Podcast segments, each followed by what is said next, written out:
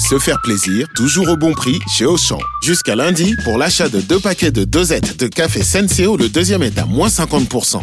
À 9 centimes la dosette, je vais refaire mon stock. Auchan, avec plaisir. 10,94€ les deux paquets de 60 dosettes de café Senseo au lieu de 14,58€. Soit 5,47€ le paquet, 13,15€ le kilo. Existant d'autres variétés valables sur le moins cher dans vos magasins et drive Auchan participants et en livraison à domicile. Pour votre santé, évitez de grignoter. Vous écoutez RMC. RMC. Est-ce qu'on donne les clés du, euh, du wagon à la locomotive à, à Malinowski? C'est la stat qui permet d'estimer la probabilité qu'un tir cadré finisse en but selon où il arrive euh, dans le but. My view is that people are too harsh with Pogba. They want him to pass the ball like Busquets, to score like Lampard, to defend like Conte, to create like De Bruyne, and to be Pogba on top of that. It can't be all of that.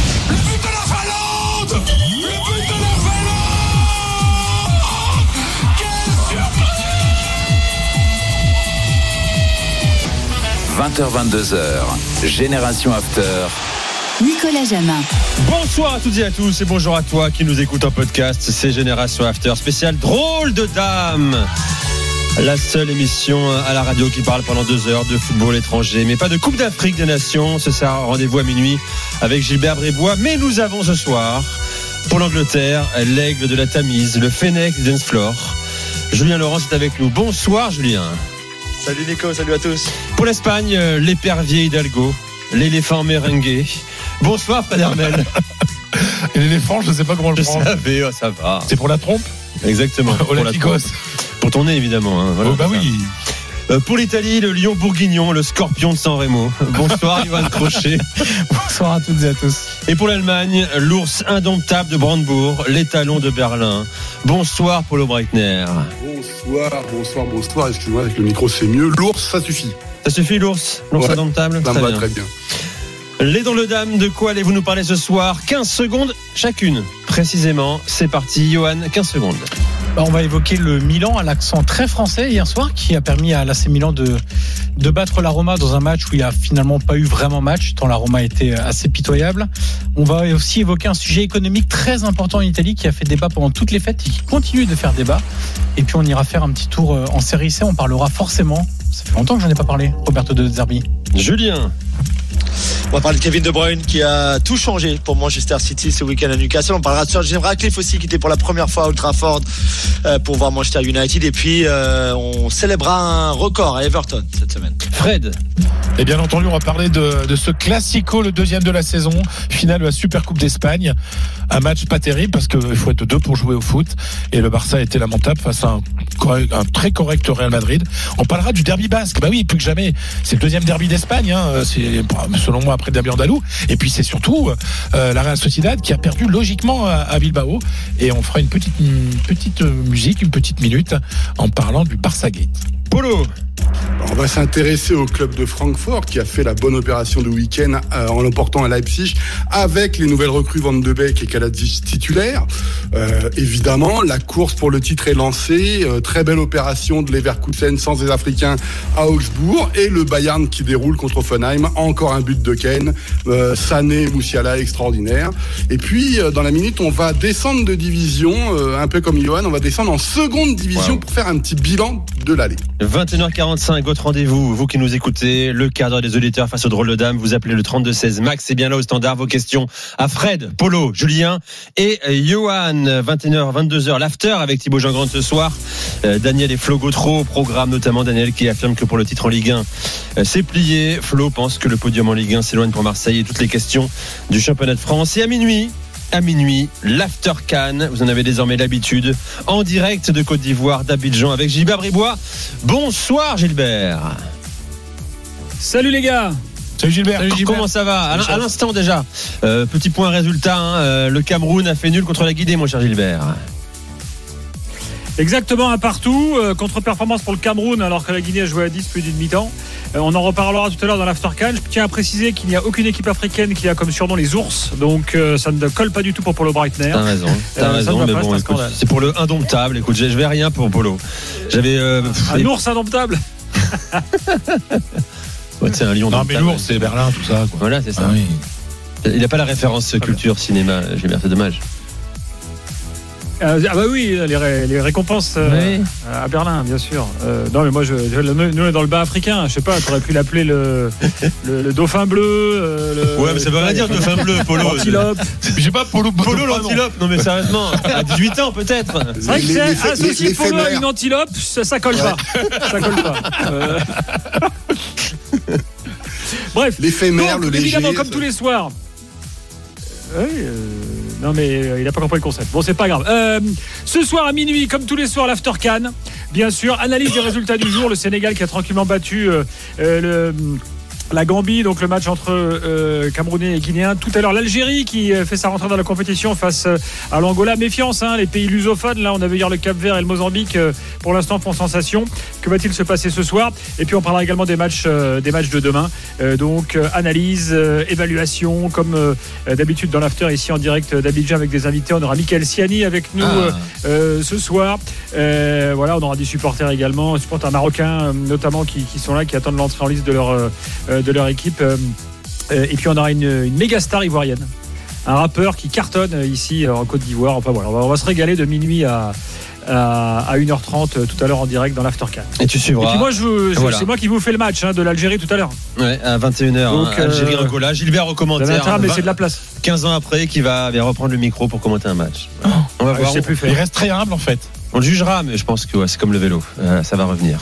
Euh, à tout à l'heure, Gilbert, pour le coup d'envoi d'Algérie-Angola sur euh, RMC. C'est parti pour Génération After spécial drôle de dame. Je rappelle que vous pouvez nous appeler euh, au 3216 pour 21h45 et qu'on est également en direct sur la chaîne YouTube de, l'After, hein, after-foot, pour nous suivre, nous voir, euh, commenter dans le chat également, poser vos questions. On en prendra aussi à, à partir de 21h45. Alors Fredo, la leçon du maître à l'élève, la leçon du Real au Barça, finale de Supercoupe d'Espagne, 4 buts à 1. On a vu euh, hier le, le monde qui sépare désormais ces deux monuments du foot espagnol. Oui, parce que le Real n'a pas eu besoin de forcer beaucoup. Le Real a été opportuniste. Le Real, avec ses joueurs exceptionnels comme Vinicius, comme Bellingham, comme Rodrigo, s'est finalement contenté de, de profiter des erreurs, mais incroyables, du FC Barcelone, indigne d'une équipe à ce niveau, et indigne de cette équipe qui battait des records euh, d'invincibilité. L'an dernier, c'était la meilleure défense depuis euh, plus 40 ans l'an dernier. Et là, ça, ça ne marche plus. Peut-être aussi parce qu'il n'y a pas Ter Stegen et que Ter Stegen, ben, on, s'est habitué à le voir sauver des buts, euh, des buts tout faits. Il il a rapporté beaucoup, beaucoup de points. Il a permis au Barça de, de remporter des matchs. En tout cas, de ne pas perdre des matchs ou de conserver des résultats avec des arrêts incroyables. Iñaki Peña n'est pas un mauvais gardien, mais on sent que là, euh, ben, il s'installe à ce poste euh, et que, et que voilà, c'est pas Ter Stegen et qu'il n'est pas très, euh, très sûr de lui tout le temps. Et puis, on va parler de lui parce que parce qu'il est français, et parce qu'il y a l'euro. En Espagne, on commence à dire que Koundé est un chiste. Chiste, ça veut dire une blague. Ah oui. Voilà les Il commentaires. est joué en qu'on a défense centrale, hein, je précise. Ouais. Oui, mais, mais quand, il Dépassé, était, mais mais quand bon, il était euh. à Séville, ça marchait quand il jouait en défense centrale. Mais les, les gens se demandaient, euh, Koundé, euh, est-ce que c'est un joueur pour le pour être titulaire au Barça? On peut se poser la question. C'est quoi ta réponse? Ouais, après le, passe, le passage veut pas dire qu'il a pas le niveau. Je suis pas sûr de, de ça. L'année dernière, il prenait pas de but le Barça et on Non, il était les aussi, ouais, bien sûr. ouais. Koundé, Mais après, même lui, même lui, il était parfois, c'était pas toujours le, le meilleur, quoi. Mais, mais voilà, donc ce, ce Barça, et en plus dans la construction, alors tu as Pedri, mais Pedri qui revient de blessure encore, euh, qui a pas non plus, qui est pas dans une forme exceptionnelle.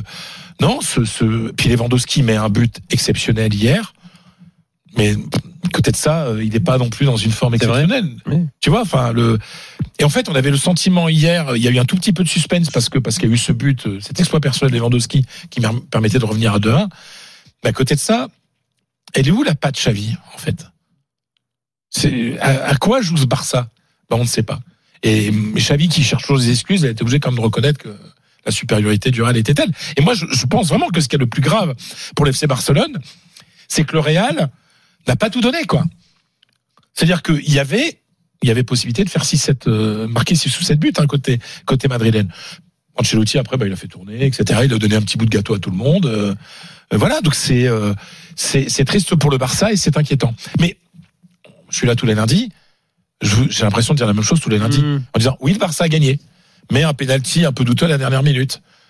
Euh, oui, le, bah, comme l'autre jour à Las Palmas. Hein, euh, oui, le Barça. euh, D'ailleurs, le Barça, le match contre contre Osasuna, c'était la première fois depuis 20 matchs où il gagnait avec plus d'un but d'écart.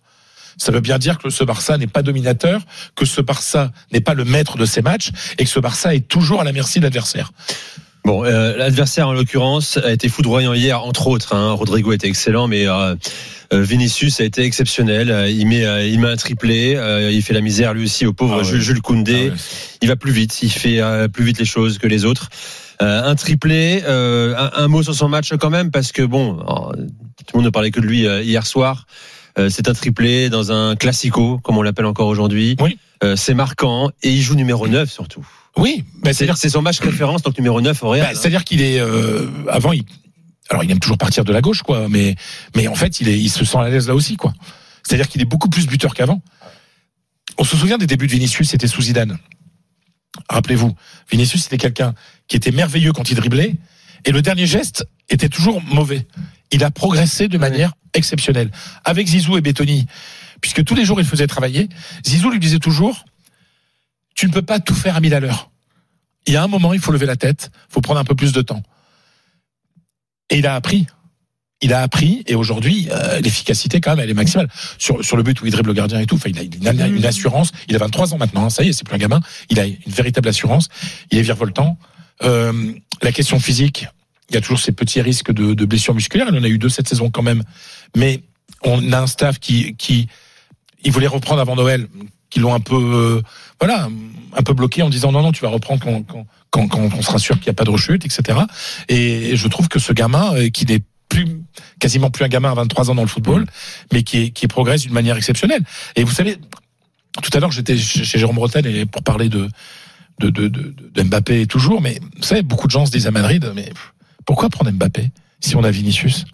Bah si, il faut, si tu peux prendre Mbappé, Pourquoi tu prends, mais attends, pourquoi tu pourquoi tu prends Mbappé y a Rodrigo parce qu'il est pas mal non plus Rodrigo. Mais non, mais en plus, si Vinicius, même s'il part de la gauche, euh, accepte un rôle plus axial, euh, la porte est, est ouverte à Kylian Mbappé. Et, et Mbappé joue beaucoup en axe dernièrement avec le Paris Saint-Germain oui. aussi. Non mais en Pour disant moi, c'est pas une limite, c'est pas un problème Non, en mais, réalité. mais quoi. Au je- contraire. moi, ce n'est pas mon opinion. Oui, je te sûr. dis ce que les gens se disent.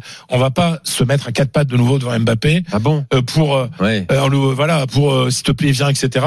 Puis ça marche très bien comme ça parce que c'est vrai que ça marche bien. Après Mais on verra oui, si ça ça suffit en Ligue des Champions. Moi, c'est un discours que j'ai du mal à entendre parce que si Mbappé vient, ça, ça marche bien actuellement, ça marchera de manière fantastique s'il vient certainement. Les grands joueurs Y savent a pas de- toujours voilà, euh, ça. jouer Donc ensemble. ce sera extraordinaire mais, maintenant. mais simplement, je ne- il faudrait pas faire croire aux supporters du Real que c'est un match référentiel. Mhm. Le rival est trop faible Oui. pour, pour que ce soit un match référence. Puis on va dire quelque chose sur ce que tu voulais me Oui, sur Vinicius, c'est parce que Vinicius, ouais. euh, qui euh, bon s'est illustré pendant le match hein, en se marrant euh, quand il a provoqué l'exclusion de Arauro euh, qui ensuite Justifié. justifié ensuite fait le signe de 3 parce qu'il a mis un triplé aux Barcelonais hein, qui s'en prenaient à lui également et puis en conférence de presse il est venu en tant qu'homme du match il a dit et surprenant je ne suis pas un saint je parle trop et je fais aussi les dribbles que je ne devrais pas faire. Moi, j'ai beaucoup de mal avec cette dernière phrase, surtout. Il a voulu faire un mea culpa. Est-ce que c'est politique, diplomatique? Est-ce que c'est sincère? De lui dire, mais non, mais t'as rien fait de mal, gamin, en fait. Hein. Tout va bien, t'as le droit de chambrer, t'as le droit de dribbler, Hmm. t'as le droit d'en faire trop aussi. Enfin, je sais pas ce que vous en pensez, vous aussi, Fred, tu dernier mot, et puis je veux bien qu'on en parle un petit Oui, peu ensemble. ouais, mais dit voilà, il il dit, euh, il dit aussi tous, euh, tous veulent se battre avec moi et moi j'essaye. En fait, tous essayent de me faire sortir de mes gonds. En fait, c'est vrai, c'est ce qu'on reprochait. Je vais vous confesser une discussion que j'avais eue avec Carlo Ancelotti euh, il y a un moment déjà, où il y avait certaines attitudes. Alors, il le disait pas en, public, mais il y avait certaines attitudes de, Vinicius sur le terrain qui embêtaient un petit peu le staff technique, en disant il sort trop du match en fait. Il est trop dans des petites guéguerres personnelles, ce qui fait que quand il a face à lui un, un joueur expérimenté, ces joueurs-là arrivent le- à le faire sortir de ses gonds et le faire sortir de son match. Il doit apprendre. Et il a appris. Eh oui. Il a appris Vinicius. Et là, hier, il y a un peu de la com aussi en disant voilà, je suis là pour apprendre. Euh, je sais que si ce dribble, ce dribble de trop, ça va pas plaire à tout le monde qu'on dise cela, mais je comprends que ça puisse s'énerver par moment. Hmm. C'est-à-dire que des fois, c'est pas nécessaire. C'est le petit truc pour un petit peu humilier, humilier le défenseur. Bon, je veux votre Ça fait partie de son jeu. Hein. Oui, c'est ça, mais c'est mais- nature. mais c'est-à-dire que il ne, je, je comprends qu'il ait envie de de, de, de, de, de s'excuser un petit peu pour ça. Euh, Julien, ton regard par rapport à, à ça, aux excuses de Vinicius, est-ce que tu les comprends? Est-ce que tu les trouves positives? Moi, je, moi, je pense qu'il n'aurait rien dû dire, qu'il ne doit rien changer, que c'est ce qui fait le génie de son jeu et qu'il a rien à changer. Peut-être que quand il, il vieillira un petit peu, il y aura quelques attitudes qui seront un tout petit peu différentes, mais surtout qu'il n'est pas à s'excuser, comme il n'a pas à s'excuser de danser euh, quand il marque un but, ses célébrations, tout ça. Moi, je trouve que c'est un joueur fantastique comme il est et c'est pour ça qu'il est fantastique. C'est c'est la façon dont il joue. euh, il est naturel. Il joue encore comme quand il jouait euh, quand il était petit, j'imagine, au Brésil. Voilà, il y a aucune raison qu'il change.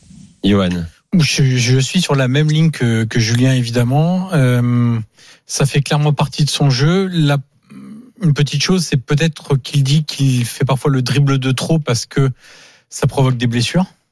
Neymar peut en témoigner aussi. Euh, peut-être qu'il va se rendre compte que c'est pas tant le fait de le faire qui est gênant, mais c'est ce que ça provoque chez les autres et donc des potentielles blessures parce que ça peut être des mauvais coups, etc. Mais si à 23 ans on demande à Vinicius de moins dribbler, c'est à cet âge-là Ah qu'il faut dribbler. bah oui, c'est pas à 33 ans qu'il va se mettre à dribbler. Surtout qu'il n'a pas 15 tant que ça de bon dribbleur aujourd'hui. Exactement. Euh, Polo Euh, il peut tricoter, dribbler tant qu'il veut, tant que c'est pour le bien du collectif. C'est-à-dire que si il veut gagner à chaque match son duel contre son adversaire direct, et, ça ne- et ce n'est pas que pour des attaquants. Moi, j'ai le cas de Simakan euh, à Leipzig, le défenseur, qui en fait sortait de ses matchs parce qu'il voulait, il voulait systématiquement gagner son duel contre son attaquant au détriment du collectif. Et laissons-le tricoter s'il a envie de tricoter, tant que ça marche au Real et tant que ça fait plaisir au public, mais qu'il y ait aussi la victoire au bout. C'est tout. Voilà pour le Real, voilà pour Vinicius. Dans un instant, Kevin De Bruyne revient et livre un récital avec City. On en parle avec Julien Laurence et les drôles de dames sur RMC. À tout de suite. RMC jusqu'à 22h. Génération After. Nicolas Jamin. Avec les drôles de dames, Fred Armel, Paulo Breitner, Julien Laurence et Johan Crochet. On est ensemble jusqu'à 22h. On suivra, je vous le rappelle, euh, le troisième match de la journée Coupe d'Afrique des Nations entre l'Algérie et Angola avec Gilbert Bribois au commentaire, coup d'envoi à partir de 21h. Et puis j'oublie pas aussi un, euh, ah tiens, un crochet Jamaïco. Euh, Auxerre Bordeaux ce soir, mon cher Johan. Euh, match entre nous. Euh, tu es favori, euh, incontestablement. Ce serait une contre-perf Avec de faire. trois euh, joueurs de, à la canne quand même, hein, trois joueurs importants. oui, mais t'inquiète pas, vous avez de la marge encore, je pense. Euh, ce sera à partir de 20, h 45 Euh, L'Angleterre à présent, Julien, Newcastle, mené de buts à 1 contre City, et puis le, le roi de Belgique est entré en jeu. Effectivement, le roi de Belgique, on a- vous avez déjà parlé du retour de, Oui. De Kevin De Bruyne il y a quelques semaines. Petit à petit, voilà, contre Huddersfield notamment, petit à petit, il avait retrouvé sa place dans cette, dans cette équipe en, sortant, en sortie de banc, bien sûr, parce qu'il n'est pas encore prêt pour commencer un, un match après, euh, bah, après n'avoir quasiment pas joué du tout euh, de, toute la, de toute la saison, euh, après sa, sa grave blessure aux ischio-jambiers.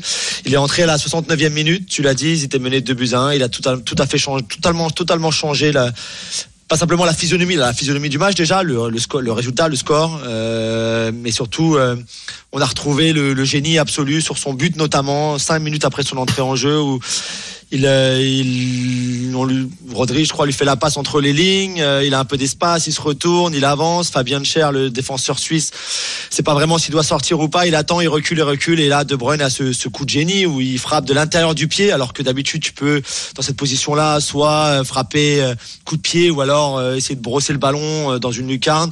Et lui, la frappe juste de l'intérieur du pied, au ras du sol, au ras du poteau, incroyable entre les jambes de, de Cher. En plus, il a utilisé Cher comme euh, pour gêner finalement Dubravka dans les buts de, de Newcastle. Et puis après, il finira son match sur une, une passe euh, décisive, hein, exceptionnelle pour euh, Oscar Bob, une, une passe de quarterback finalement pour ceux qui aiment le- la, la NFL et le football américain et les playoffs en ce moment. C'est exactement ça. Alors bien sûr, je pense que Newcastle a lui a laissé bien trop d'espace, bien trop de, de, de temps et d'espace. Donc à chaque fois qu'il était, qu'il était, qu'il avait le ballon, ce qu'il faut surtout pas faire contre Kevin De Bruyne, mais de le, de le voir à ce niveau-là, euh, si peu de temps après son retour, de voir cette l'influence et l'impact qu'il peut avoir sur une rencontre de ce niveau-là, parce que Newcastle même si on pourra parler de leur de leur plan tactique, je trouvais qu'ils ont ils ont beaucoup trop euh, reculé en seconde période, ils ont refusé le jeu, ce qui finalement je pense leur a leur a coûté aussi euh, au moins un match nul.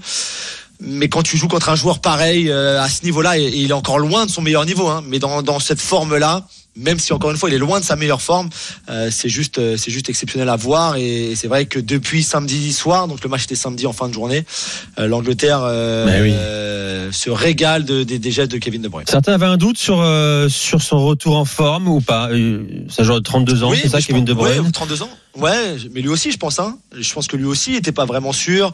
Alors, il s'est laissé pousser les cheveux. On avait parlé un peu du, du Mhm. glow-up physique, ce qui est assez incroyable. Euh, il racontait l'autre jour que pendant sa longue absence, donc quasiment, euh, on va dire depuis, allez, depuis la finale de la Ligue des Champions, même s'il avait essayé de jouer un tout petit peu au mois d'août, euh, mais on l'avait, on l'avait pas vu sur le terrain. Il a, il a beaucoup fait le taxi pour ses enfants. Il, ils ont, ils ont, il a trois enfants avec sa femme Michel.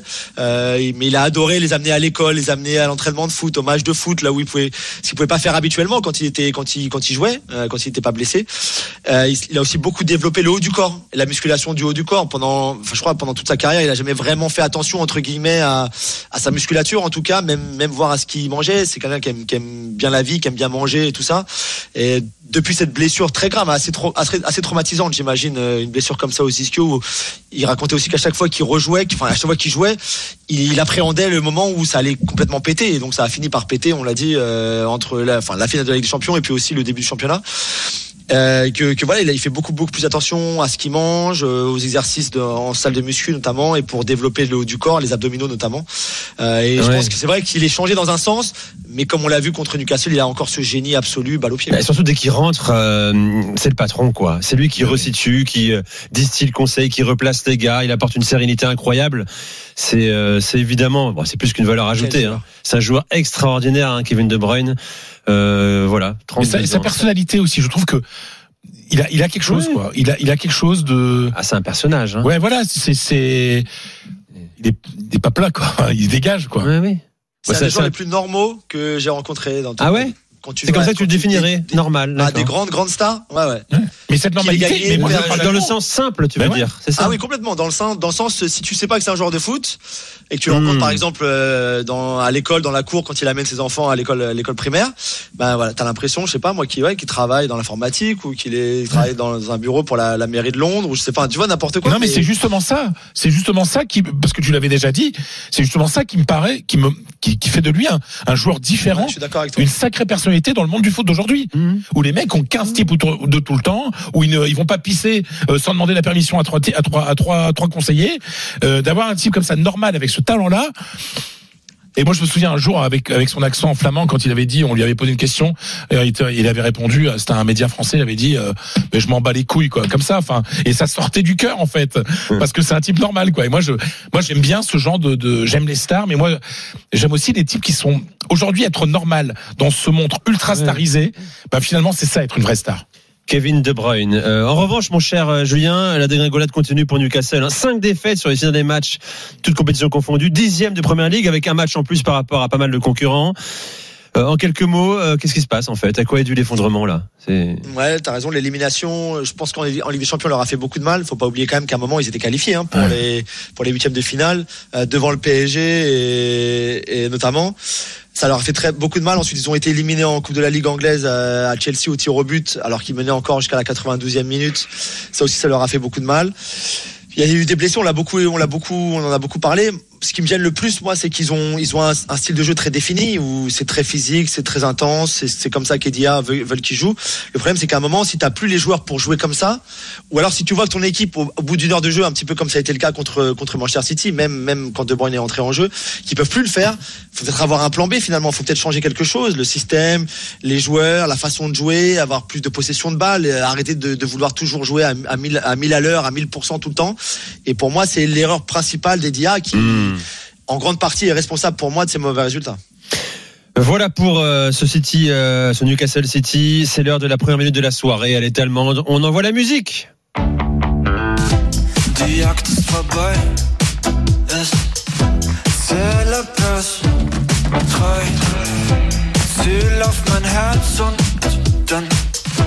Die Jagd ist vorbei. Es zähle bis drei. Ziel auf mein Herz und dann füll mich mit Blei. Alors, C'est la musique de Bobo là, Polo là. ouais, je décide de faire de l'ambiance en ce moment. On dirait un Bobo en Le- Stan Smith là. le- le- C'est fou, c'est pas toi ça, Polo. C'est Bah non, c'est pas moi. ça, le samedi. Mais Ouais, c'est ça. C'est euh, non, mais en fait, j'hésitais beaucoup euh, sur les J'aime gens bien, parce hein. que entre les hommages, oui, je, moi, je- je m'en doute, mais nous ne fréquentons pas les mêmes boîtes de nuit. Le- le, le c'est un groupe autrichien en fait, il s'appelle. Yukno. Le, le titre de l'album, c'est Je ne connais pas les week-ends, donc ça fait un petit peu référence à ce que nous vivons euh, quasiment tous les week-ends. Euh, le titre, de la chanson s'appelle Blood, s'appelle Le sang, et euh, donc j'ai hésité longtemps sur cette minute entre un énième hommage à Franz Beckenbauer, si vous imaginez bien que ce Mmh. week-end toute la semaine ça a été ça, et puis j'ai trouvé la lumière dans un dossier lancé par Kicker euh, qui euh, fait l'éloge de la seconde division allemande euh, depuis quelques temps d'ailleurs, et c'est vrai que chaque année je m'éclate de plus en plus, avec, tenez-vous bien, une moyenne de spectateurs pour les matchs allés de plus de 28 000 personnes.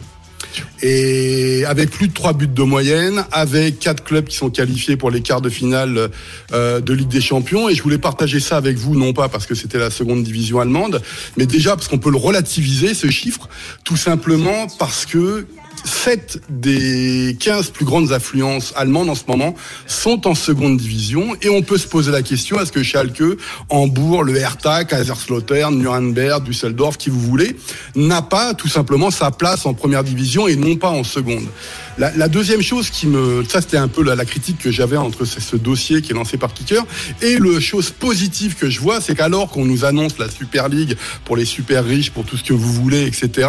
C'est quand même étrange que la seconde division où tout le monde s'en fiche euh, lamentablement, euh, il y ait tant de personnes qui aillent au stade comme s'ils n'étaient pas dans ce qu'on veut nous vendre à longueur de temps, euh, le football de demain et tout ça. Donc je trouvais une fois de plus que le football allemand se démarquait un petit peu de ce qui se passait, de ce qui se passait en, en- en Europe ou de toutes les propagandes actuelles autour de la Super League, etc. Euh, donc voilà, ça m'interpelle sur le rôle des spectateurs dans un stade et pourquoi ils ne suivent pas la, la mode actuelle. Johan, tu voulais réagir vite juste parce que ça pourrait nous, nous faire un débat, Polo. C'est aussi la manière dont vous voyez, enfin, je dis vous en Allemagne, la deuxième Ouais. division, qui n'est pas un purgatoire, mais qui est une vraie division de football. Et je bah pense que dans les vrais pays comme ça, ça valorise la deuxième division. Et moi, je peux te dire qu'en Italie, par exemple, il faudrait faire un tour d'Europe pour voir un peu comment on le vit. Et ben en Italie, c'est pas du tout ça. C'est une punition. Alors qu'en Comme en fait, France. Ouais. alors qu'en fait, on pourrait accepter d'avoir des, des premières divisions à 16 ou à 18 si on valorisait la deuxième division. Et c'était pas simplement Exactement. juste la punition parce que t'es pas assez bon de monter en première. C'est un bon débat, effectivement. Je pense qu'en Espagne, c'est comme en France, comme en Juste en Italie. France, c'est 8000 8000 pas valorisé. spectateurs de moyenne, par exemple. Oui, exactement. Bon, on fera ce débat plus tard. Euh, dans un instant, euh, la French Connection à du Milan a William frappé. Même, euh, exactement. Même, 1971. même Yacine Adli a marqué. Alors moi, ça, ça me la coupe. On va en parler euh, avec toi, mon cher Johan. Reste avec nous. Euh, ça me coupe quoi La chic Ah, la À tout de suite, c'est les drôles de dames sur RMC. RMC, 20h22h, Génération After. Nicolas Jamin. Génération After avec les drôles de dames, Paulo Breitner, Julien Laurence, Johan Crochet et Fred Hermel. On est ensemble en direct jusqu'à 22h. Je vous rappelle qu'on est également en direct sur la chaîne YouTube de l'After. Vous pouvez vous connecter, nous voir, vos messages également dans le mur du studio d'RMC euh, pour envoyer vos questions, vos remarques, vos précisions également. N'hésitez pas à le faire. Je vous rappelle également qu'à 21h, L'Algérie fait son entrée en lice dans la Coupe d'Afrique des Nations 2023 face à l'Angola. Gilbert Ribois sera au commentaire. Et puis, n'oublions pas notre Ligue 2 qu'il faut valoriser. T'as raison, Johan. Avec Auxerre hein, qui joue la montée en Ligue 1 euh, face aux Girondins de Bordeaux qu'on envoie à 20h45. On va suivre ce match également. Alors, Johan, le Milan recevait euh, une pathétique Roma. On va pas en parler ce soir, on en parle souvent, on en parlera plus tard. Ouais. Catastrophique Roma de Mourinho. Victoire 3 buts à 1 du Milan. 4 Français au coup d'envoi, 3 dans le champ. 3 buteurs. Giroud, euh, Théo Hernandez et donc Yacine Adli, son premier but depuis son arrivée la saison dernière à Milan. Tiens, j'ai dit ça, ça me la coupe parce que j'ai suivi hein, l'année euh, horribilis de Bordeaux, la relégation. Euh, un joueur très nonchalant, un joueur qui faisait pas beaucoup d'efforts, qui avait certes une habileté technique, une certaine élégance, mais qui n'apportait plus grand chose à Bordeaux. Et je me disais, et il part à la Roma, à- au Milan pour 15 millions, je crois. Il, 8. 8, 8, alors 8, d'accord. Je crois que c'était 15, non? 8, ça va. Et il sera prêté très vite dans un club euh, euh, de deuxième partie de tableau, voire, voire en série B, quoi. Euh, co- co- comment cet homme-là a réussi, a réussi à devenir presque un titulaire au Milan? C'est marrant parce que c'est un peu ce que tout le monde pensait quand même de Yacine Adli euh, quand il est arrivé en disant déjà il le laisse un an supplémentaire à Bordeaux, ça montre que c'est pas pour tout de suite. Et ensuite on se disait, vu la saison compliquée qu'il avait eue avec Bordeaux, où il était passé un petit peu au travers, mais comme après tous les joueurs, tu pourras me, me le confirmer. Oui, oui, oui. Euh, bah, on se disait mais comment il va faire pour atteindre le niveau de Milan? Et sa première saison, donc la saison passée, sa vraie première saison à Milan, c'est assez simple, il a joué 140 minutes. Six était- apparitions. Il était Ça pas, fait pas du- beaucoup, hein. Non, ça fait pas beaucoup. Il était pas du tout considéré par euh, Stefano Pioli. J'ai même noté du 22 octobre au 4 juin, 26 minutes de jeu. À ce moment-là, tu dois trouver le temps long, même quand t'es, c'est euh, tu es bien payé, hein, mais tu dois quand même trouver le, le temps long. Et en fait, il y a eu une discussion en interne cet été où euh, on a cherché un peu ce que pouvait amener Yacine Adli euh, dans cet effectif du Milan parce que ils ont fait des investissements, mais pas tant que ça au milieu de terrain. Alors ils ont recruté des joueurs, mais c'est pas des investissements très lourds hein, qu'ils ont fait. Les, les Musa, les Loftus-Cheek, les Reinders, c'est des bons joueurs en développement, mais c'est pas un mec que tu vas prendre qui coûte 40, 50 millions d'euros. De toute façon, Milan euh, version Redbird ne fera pas ça.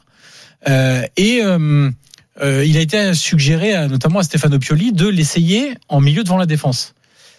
Et effectivement, parce qu'il y a, hormis Benasser, il n'y a pas ce profil au Milan. Et le problème de Benasser, c'est qu'il commence simplement à rejouer parce qu'il a été blessé pendant un moment et donc il ne pouvait pas jouer. Et donc Milan n'avait pas ce profil-là. Et on a vu d'ailleurs que quand ça allait mal, quand ça commençait à tanguer à Milan, ce profil-là était très exposé.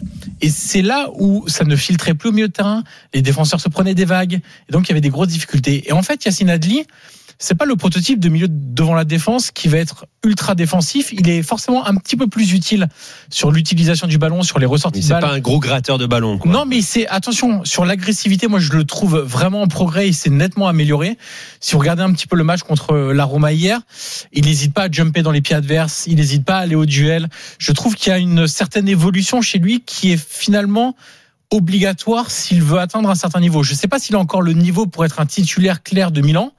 On verra l'avenir parce que pour le moment c'est six titularisations en championnat, donc c'est pas non plus, il est pas sur une saison record, etc. Il a participé à 10 matchs, mais six titularisations, trois matchs en Ligue des Champions, une titularisation, donc ça progresse quand même par rapport à la saison dernière. On sait rien à voir par rapport à, à la saison dernière, mais son profil en tout cas est très utile quand Benasser reviendra de, de la Coupe d'Afrique des Nations. Évidemment que son temps de jeu risque de rebaisser un petit peu, mais au moins pour Stefano Pioli qui s'est laissé convaincre il a maintenant le sentiment que, et on lui parle beaucoup d'Adli aussi en conférence de presse, il a quand même le sentiment maintenant d'avoir un joueur disponible pour jouer à ce poste-là, s'il faut faire souffler un petit peu Benasser, si Benasser n'est pas là pour une suspension, etc. Parce que le bricolage qui a été fait entre Musa, Krunic, qui voulait plus être là, d'ailleurs qui est parti à Fenerbahçe euh, cet hiver, euh, ou même parfois Reinders qui redescend trop bas, ça a compliqué un petit peu les choses au Milan. Et surtout, ce qu'il faut souligner, c'est que Yacine Adli peut devenir aussi un exemple pour les joueurs qui arrivent. Alors on va prendre les exemples des joueurs qui arrivent de la Ligue 1 parce que c'est Mhm. un peu ce qui nous intéresse. Mais pour tous les joueurs un peu étrangers, jeunes qui arrivent dans les grands championnats, c'est même quand t'es pas considéré, tu as deux réactions possibles. Un, il y a euh, vouloir te payer l'entraîneur en disant euh, c'est pas normal, faire des déclarations dans la presse, euh, réclamer ton départ, etc. Ou l'autre, c'est de bosser et bosser encore plus. C'est évident que Yacine Adli, quelque part, il en voulait un peu à Pioli de pas jouer. Normal. Parce que c'est normal, c'est humain en fait de pas être utilisé, etc. Mais en fait, il a jamais arrêté de bosser. Eh oui. Il s'est jamais arrêté de bosser et il a vraiment progressé sur tous les points où on l'attendait un petit peu, notamment la phase défensive, l'agressivité, le pressing, cette façon de défendre en avançant, de pas subir, etc. Bon, c'est plus facile de ne pas se plaindre quand tu intègres un club d'une telle histoire, une telle stature aussi, quand, quand c'est le Milan. Euh, Quand tu arrives de Bordeaux qui descend en Ligue 2, tu te tais en fait. Mm. Et tu acceptes peut-être d'attendre ton tour tranquillement, en bossant au quotidien. Ouais, mais tu vois par exemple, S'il était je- arrivé à Sassuolo, peut-être qu'il aurait pas eu le même comportement. Je sais non, pas. mais, non, mais Voilà. sans doute, évidemment, que la, le- la grandeur du club euh, agit quelque part aussi sur ce que tu es en droit de réclamer Voilà, ou pas. c'est ça. Et par exemple, Oussama Aouar qui est arrivé à la Roma avec Mourinho, qui est comme un, Ouais. un coach euh, très emblématique, plus que Pioli finalement. Euh, bah, Oussama Aouar, euh, la Roma a fait comprendre, c'est Mourinho qui l'a fait comprendre que Aouar était quand même allé le voir pour réclamer du temps de jeu. Euh, parce qu'il jouait pas assez, etc. Et Alors, ça, ça déplaît pas Mourinho. Non, non. Euh, Que, que les joueurs. euh, Après, faut répondre. Voilà, C'est-à-dire que faut quand, répondre. quand, euh, quand tu auras Ouais. le temps de jeu, il faut répondre. C'est un peu ce que reproche Mourinho à Aouar pour le moment. Je, je me permets parce que Benzema euh, jouait pas beaucoup avec Mourinho. Et un soir, Benzema, en- ils étaient dans leur hôtel de, de, de mise au vert, enfin au centre notamment de Vallée-les-Basses, et euh, Benzema est allé frapper euh, à la porte du, du, du coach en disant coach, euh, je comprends pas pourquoi pourquoi ça marche pas, pourquoi pourquoi je joue pas et tout. Et Mourinho qui reprochait à Benzema de pas avoir, de pas avoir assez de caractère, l'avait trouvé couillu de faire ça. Mhm. Et il avait, re- il aime bien aussi, il aime bien être le patron, mais Mourinho, il aime bien aussi les, les, les joueurs Ah, qui, les joueurs de caractère, les joueurs de caractère. Mais tu as raison. Il faut qu'après, quand il fait quand il fait sa confiance, quand il a sa confiance, lui rendes. que ça fonctionne. Et si les, les, nos auditeurs n'ont pas vu quand même le but de Yacine Adli, je le conseille quand même parce que la fin de frappe Bien du droit sûr. pour éliminer Christensen et la frappe croisée précise du gauche, là aussi c'est quand même un beau but. Frappé d'une grande sérénité, comme la passe décisive euh, géniale d'Olivier Giroud pour euh. Théo Hernandez. Regardez là la passe décisive euh, de au but Vous- de Giroud, vous savez une que touche de balle Olivier Giroud- extraordinaire. Et le deuxième meilleur passeur de Serie A aujourd'hui Eh ben ouais, ah oui. Combien de passes? 6. 6, 10 buts. Pour la troisième saison consécutive, euh, d- euh, au moins 10 buts sur une euh, en championnat en Serie A pour un joueur du Milan. C'était pas arrivé depuis 2011. Depuis qui? Tu sais, tu t'es? Tu sais ou pas? Le dernier à avoir mis trois saisons d'affilée au moins 10 buts avec le Milan, 2011. C'est si si je le sais. C'est- Son ouais, je le prénom sais. Mais il faut le dire Alexandre. Alexandre Pato. Pato. Voilà, Hein Pato. Merci Julien. C'était avant qu'il fasse trop de muscu et qu'il se pète? Possible. C'est Ouais, t'as Pato, raison. il Il a- sortait Ah, avec la c'est- fille c'est de une Berlusconi histoire. surtout. C'est histoire vraie ça. Et qui sort, ah oui, il sortait avec la fille de Berlusconi Ouais. aussi. Ouais, trophée, trophée de muscu hein. et les blessures qui qui qui, Ouais, oui. qui sont qui sont venues avec. Hein. Un jour il faudra il faudra un jour qu'on Ces joueurs qui, euh, à qui on promettait tant et finalement non, c'est quoi?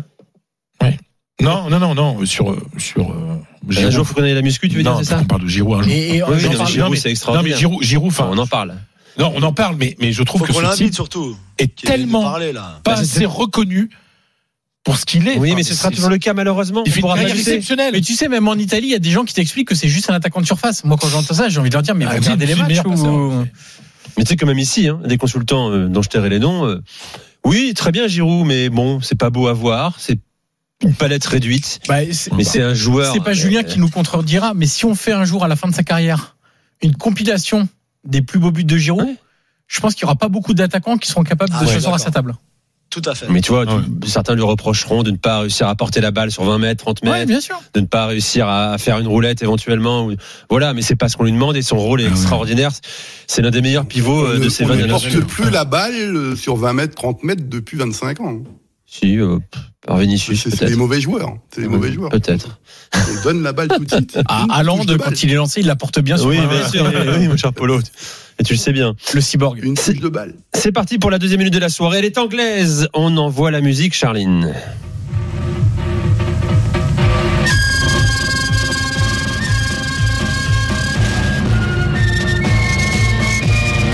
On n'a pas versé les chansons entre Polo et Julien, c'est bizarre en fait. c'est très bizarre. Pour ceux qui sont déjà pas- allés à Goodison Park, par exemple. Papa je Schultz sais qu'il y en a, il y en a, il y en a pas mal dans les, chez nos auditeurs. Euh, ils ont entendu cette chanson. C'est la chanson pour que quand les joueurs entrent à Goodison Park, donc les joueurs d'Everton et leurs adversaires, c'est aussi le, le générique d'une série télévisée en Angleterre euh, qui s'appelait Z-Cars dans les années 60-70, très populaire à l'époque et qui est devenu donc un peu l'emblème d'Everton euh, que tout le monde, tout le monde ici en Angleterre connaît, euh, enfin connaît plus la chanson peut-être même que la série de l'époque, simplement parce qu'il y avait des acteurs dans cette série qui étaient d'ailleurs tour- tournés pas très loin de, Liverpool et tout ça dans cette région-là, qui étaient grands fans d'Everton et donc c'est comme ça que c'est devenu l'hymne, un, un des hymnes en tout cas officieux du club. Et euh, j'ai choisi cette chanson aujourd'hui parce que on va parler de Seamus Coleman, le capitaine d'Everton, qui a 35 ans a battu hier euh, le nombre de, euh, de matchs joués en première ligue dans l'histoire du club. Donc il a dépassé Tim Howard. Donc c'est pas le recordman du monde dans l'histoire d'Everton euh, avant d'avant première ligue puisqu'il battra je pense jamais euh, Neville, Southall euh, l'ancien gardien de but gallois qui a, qui a 200, 200 200 matchs de plus que lui. Mais dans l'ère de la première ligue donc dans l'histoire de la première ligue il a donc dépassé Tim Howard et Leon Osman avec 355 matchs de première ligue exceptionnel 15 ans au club. Depuis qu'il était arrivé pour euh, 80 000 euros de Sligo Rovers en Irlande. D'ailleurs, la chanson que, que les supporters ont pour euh, Seamus Coleman, elle raconte cette histoire des- du prix euh, qu'ils ont payé pour un joueur fantastique euh, dans son état d'esprit, dans sa, dans sa mentalité, dans, dans son jeu comme arrière droit aussi, international euh, irlandais. Mais voilà, je pensais qu'il méritait un, un bel hommage dans l'after parce que on parle souvent de- des- des joueurs. Enfin, il est, même s'il a fait Sligo Rovers avant, mais c'est, ça reste le joueur d'un seul club, Everton. Et voilà, je trouve ça très très beau. On parlera d'Everton peut-être d'ici la fin de Génération After, mon cher Julien, qui risque encore de lourdes sanctions, comme Nottingham Forest. Reste avec nous la suite des drôles de dames sur RMC. RMC jusqu'à 22h. Génération After. Nicolas Jamin. Avec les drôles de dames, ensemble jusqu'à 22h. euh, Avant de parler de l'Eintracht Francfort, un tour de direct. Euh, D'abord la Ligue 2, bien sûr, avec la Auxerre face à Girondin de Bordeaux, face au Girondin de Bordeaux, match de Ligue 2 euh, sous les yeux de Fred Joly. Salut Fred. Salut tout le monde, bienvenue à la baie des Champs pour Joli ce ballon. Oui, oh, elle est bien. Avec euh, la JOCR, donc, qui pourrait ce soir, si elle s'imposait, prendre la place de leader de ce championnat pour la première fois de la saison, puisqu'on rappelle que Angers, de son côté, a perdu. C'était à Bastia. Samedi, le score, le score est de 0 à 0, 5 minutes de jeu. Et pour l'instant, on n'a pas eu de temps mort. Ça a démarré pied au plancher, mais 0 à 0 pour l'instant entre Seine et Bordeaux. Euh, Tout à l'heure, Frédéric à 21h, Algérie-Angola sur RMC. Polo, gros coup de l'Eintracht Francfort sur la pelouse du RB Leipzig 1-0. Knoff à la 7 minute et après on a, on attend le RB incapable de marquer. Ouais. Euh, match historique, c'est la première victoire de Francfort Ah à bon Leipzig depuis. euh, donc c'est ils sont rencontrés à 22 reprises, je crois, et c'est la première fois qu'ils l'emportent là-bas. Euh, rappelons que Francfort est dans une phase de restructuration très très importante de son effectif. Hein. Euh, Lindstrom, Ndika, Kamada, euh, Djibril-So, euh, et puis le cirque Colomwani à la, à la fin du dernier mercato. Euh, on s'est bien rendu compte qu'il y avait des manques. J'avais été relativement déçu par ce qu'avait proposé Top Muller lors des matchs allés. Euh, et là, euh, des petits, évidemment, ils ont un peu d'oseille, donc ça permet de recruter un, un de Beek, même s'il est euh, dans une période délicate. Ça permet de rapatrier Kalazic, euh, deux jours au passage qui évoluait en, en, en Angleterre. Donc ça, ça montre aussi quand même que Francfort a un, a un peu d'argent. Et euh, leur prestation n'a pas été euh, phénoménale, loin de là. Ils ont été titulaires. Et surtout, tu as peut-être le sentiment qu'on est en train de trouver enfin une équipe à Francfort après six mois de tâtonnement, y compris en Europa Conference League, hein, où ils ont fini que deuxième de leur groupe euh, d'une façon assez euh, décevante dans leur match. Et ben, par voie de fait, c'est de se poser la question de Leipzig, qui franchement, évidemment, lorsque tu regardes les statistiques, a dominé la rencontre, mais en fait, c'est pas du tout. C'était une, une domination complètement stérile. Francfort les a, les a attendus, comme tu, comme tu viens de le dire. La défense a très bien tenu. Kevin Trapp derrière a fait le boulot, etc. Et là, tu te poses la question, Leipzig, qu'est-ce qu'on fait quand on commence à perdre un joueur qui a été, euh, même s'il était souvent remplaçant comme Forsberg, qui avait une polyvalence qu'on n'a pas aujourd'hui. C'est-à-dire que là, évidemment, on a Javi, Javi et, et Open, euh, Xavi Simons, évidemment, et Openda qui étaient là. Sesco qui est encore en phase d'adaptation. Baumgartner, on a Olmo qui revient de, de blessure et qui est, qui est réapparu un petit peu. Mais tout ça, c'est pas suffisant pour pouvoir euh, avoir des alternatives dans le match. Il se crée pas d'occasion surtout, hein. très très peu d'occasions quoi. euh, ouais, enfin il y a des tirs, mais c'est pas des vraies C'est occasions. pas des vraies occasions, C'est- c'est C'est c'est pas des vraies occasions, c'est des trucs comme ça. T'as l'impression c'est des dominations stériles.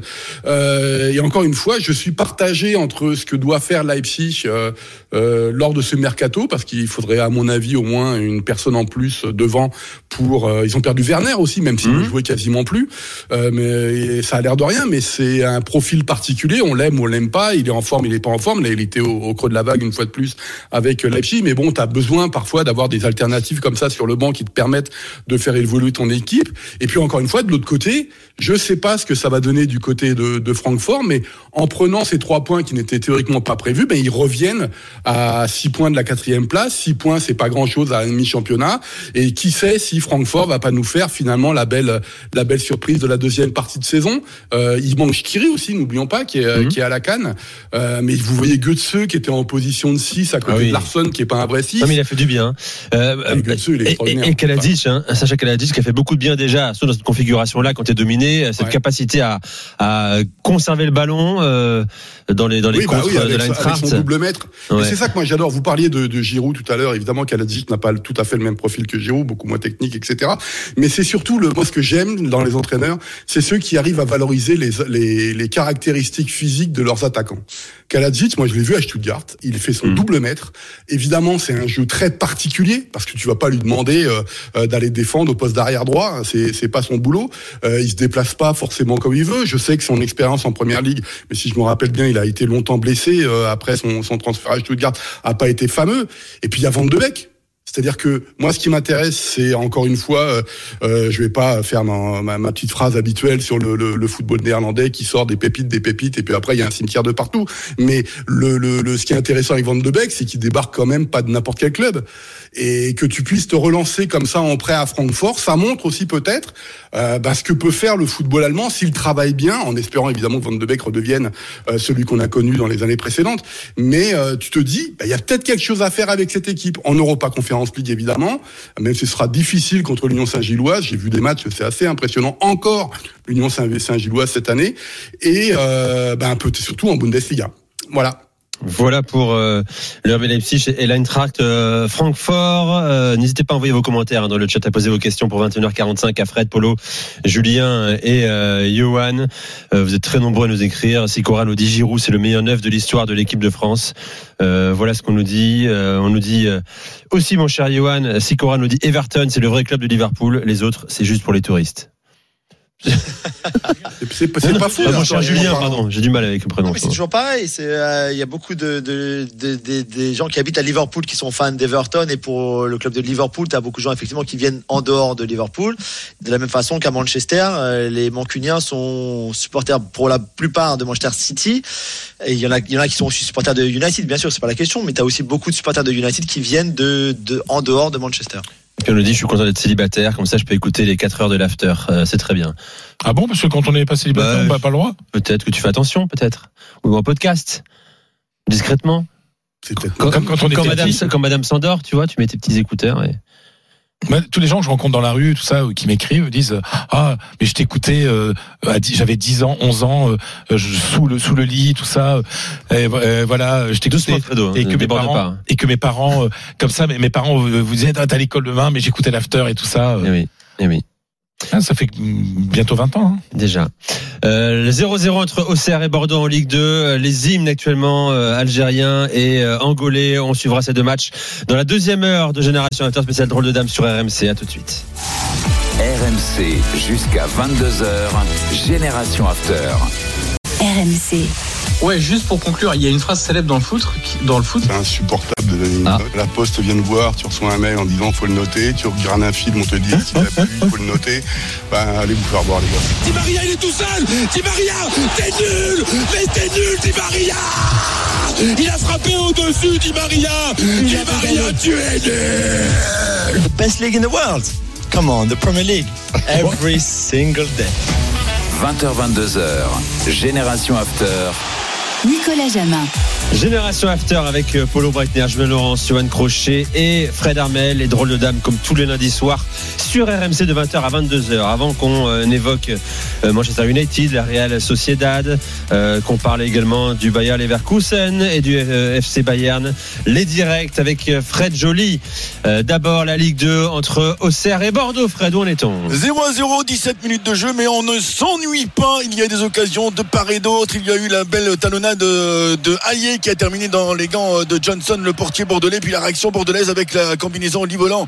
Ellis qui centre fort devant le but au Serrois. Et Léon s'est parfaitement couché pour capter cette balle. Il se passe des choses, mais il n'y a toujours pas de but 0 à 0 entre Auxerre et Bordeaux après 18 minutes de jeu à la Baie des Champs. Et c'est parti dans le troisième et dernier match de la journée, Coupe d'Afrique des Nations, euh, Algérie, Angola, sous les yeux de Gilbert Brébois. Gilbert Eh oui, deux minutes euh, de jeu, 0-0 entre l'Algérie et l'Angola. Alors évidemment, les Algériens, on les connaît tous. Je vous donne le 11 de départ quand même, Bien parce que c'est euh, une des grosses équipes de la CAD. Mandrea dans les buts, euh, Mandi, Ben Sebaini, défense centrale, Haït Nouri, Attal euh, sur les côtés. Donc Attal titulaire là d'entrée avec l'Algérie, lui qui a connu plein de déboires récents avec Nice, vous le savez. Benasser, Ben Taleb au milieu. Ensuite, une ligne de 3 derrière, Bounedja, euh, Marez, Shaibi et Belaïli, euh, la Rosta algérien, algérienne Belaïli, ancien joueur de Brest, rappelez-vous maintenant, euh, rentré euh, au Mouloudia d'Alger, meilleur buteur du championnat. 0-0, euh, Marez est en train de râler après l'arbitre, ça démarre fort déjà, c'est engagé, voilà, les Angolais, alors je ne vais pas vous citer tous les Angolais, il y en a un que vous connaissez peut-être, s'appelle Jonathan Boitou, il joue à Valenciennes. Voilà. D'accord. Sinon, les autres, vous les connaissez pas, donc euh, je vous. Je le connaissais pas Je non plus, épargne. mais euh, pas être très honnête avec toi. voilà. Pas mal ce nouveau commentateur là. Dont on il est pas mal ce petit jeune là. Pas il a mal, une ouais, voix, petit jeune là qui Il- commence il- là, qui débute. Bon, il a encore des choses à apprendre, mais. c'est Il a pas une assurance étonnante hein, pour un gamin comme ça. Ah, vous, vous me direz ce que vous en pensez à la fin parce que je suis un peu en stress. ouais, je sens. Sérieux On sent que ta- voix se un ouais, peu. ça ouais. tu rigoles ou quoi? Attends. euh, de toute façon, ça pourra jamais être comme Daniel commentant les matchs euh, au début de Ah, sa mais je pense carrière. que Daniel, euh, Daniel, là, s'il était à la place de Gilbert, il serait épouvantable en commentaire. Je pense que c'est pas le le vient notre qualité. Oh, c'est Yangto. Ah ouais, non, mais là, mais là, c'est différent, c'est des sujets, ça, enregistrés. D'accord? C'était pas de commentaires en direct. Ah non, le O c'est Yanko, c'est en direct. Non, c'est Oh, en direct, Yanko. Ah bon? Ah en oui. direct, ah, d'accord, ok. Ah, ah oui, monsieur. Bon, euh, On a les bandes, comme on dit. On a les bandes. Belmadi qui est déjà chaud au bord du terrain. là. 0-0 entre l'Algérie et l'Angola, 0-0 entre Auxerre et Bordeaux. Moi, je vous épargne les surnoms, le il fait chaud, tout ça. Voilà, concentrons-nous sur le match. Euh, Julien, Manchester United et Tottenham, match nul de partout ce week-end. Qui peut avoir le plus de regrets dans ce match? Alors, sur le, le plus important, on parlera tout à l'heure de- de- de- Oui. des regrets, c'est que Sir Jim Ratcliffe était là pour Oui, la première fois depuis. Ouais, non, mais juste pour commencer, parce que c'était finalement, on a beaucoup parlé de ce match-là pour ça aussi. Outre le fait que ce soit un gros match entre deux, deux grosses équipes, et etc. Mais, mais surtout parce que Sir Jim était là. Il était d'ailleurs assis à côté d'un autre Sir, Sir Alex Ferguson, euh, dans, en tribune. Il y avait aussi la famille Rooney qui était pas très loin. Euh, T'avais aussi le, le patron de la première ligue notamment. Donc il y avait du beau monde dans la, euh, dans la, dans la tribune présidentielle de d'Old Trafford. C'était donc son premier match. Il avait été, euh, il a rencontré beaucoup de gens avant dans l'avant-match aussi. Il est allé voir les journalistes notamment dans la, dans la salle de presse. Il a fait euh, un petit discours, etc. Ce genre de choses-là. Il allait voir pas mal de, de gens qui travaillent au club aussi. C'était important, je pense, pour lui. Il faut le rappeler quand même, qui est supporter de, de Manchester United, qui a grandi à Manchester, qui est, qui est un vrai mancunien pur et dur, euh, qui est supporter de United, même s'il a longtemps eu un abonnement à Chelsea parce qu'il habitait à Londres.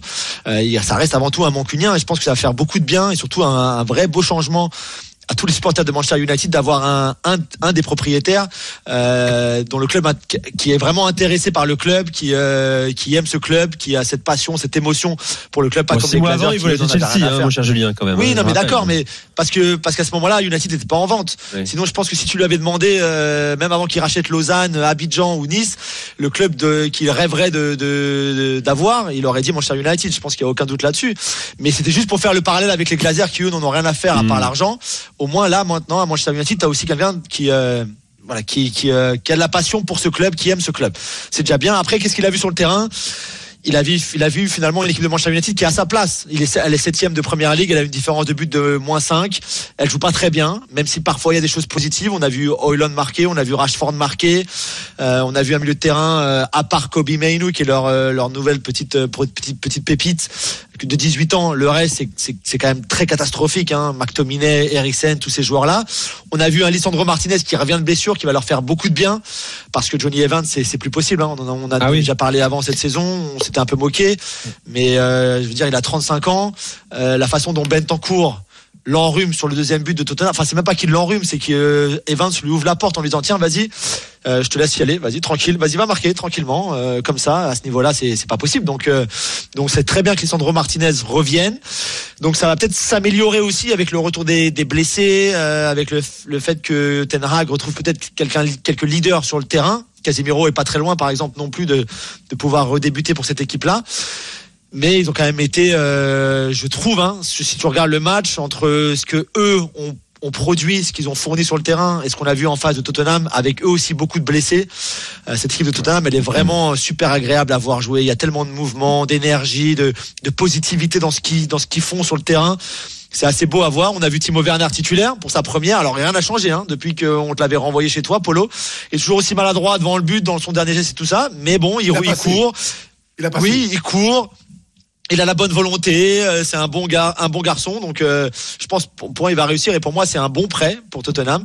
Ensuite on a vu un tout petit peu de Dragousine à la fin, mais pour Mhm. qu'il se dégourdisse un peu les jambes, voilà. Euh, mais pour répondre à ta question Nico initiale sur les regrets, je sais pas finalement. Manchester United a deux tirs cadrés dans tout le match, il marque deux buts. Euh, donc si t'es Tottenham, je pense que tu l'as un tout petit peu en travers aussi, parce que toi, tu as créé du jeu, contrairement à ton adversaire. Tu t'es créé des, des situations aussi, tu aurais peut-être pu gagner, mais peut-être que finalement, un match nul, euh, c'était le, le score juste. Moi, je rappelle Tottenham, hein, euh, privé de Son, parti à la Coupe d'Asie, euh, Sarp, Pape Matar Sarr, Bissouma en sélection en Coupe d'Afrique, Lo Celso, Madison, Perisic, Kulusevski, Davis, Solomon sont blessés. Euh, et malgré ça, on produit Ouais. encore du jeu. Ah, je te pose encore une question. C'est l'équipe qui te propose le, euh, le plus de, de plaisir, mon cher Julien, en première ligue cette saison? Cette saison, ouais, produit. vraiment, c'est celle que j'ai, ouais, que tu prends vraiment du plaisir à regarder. Euh, C'est vraiment bien, que tu sois au stade ou devant ta télévision, à l'extérieur comme à domicile, ça, ça change pas. C'est toujours la même identité. Et alors, on a beaucoup critiqué dans l'émission United pour ce, ce manque d'identité, ce manque de, de style. On a beaucoup critiqué Chelsea aussi pour, euh, bah, pour le manque de progrès dans ce qu'ils peuvent faire sous Pochettino depuis l'arrivée de Pochettino.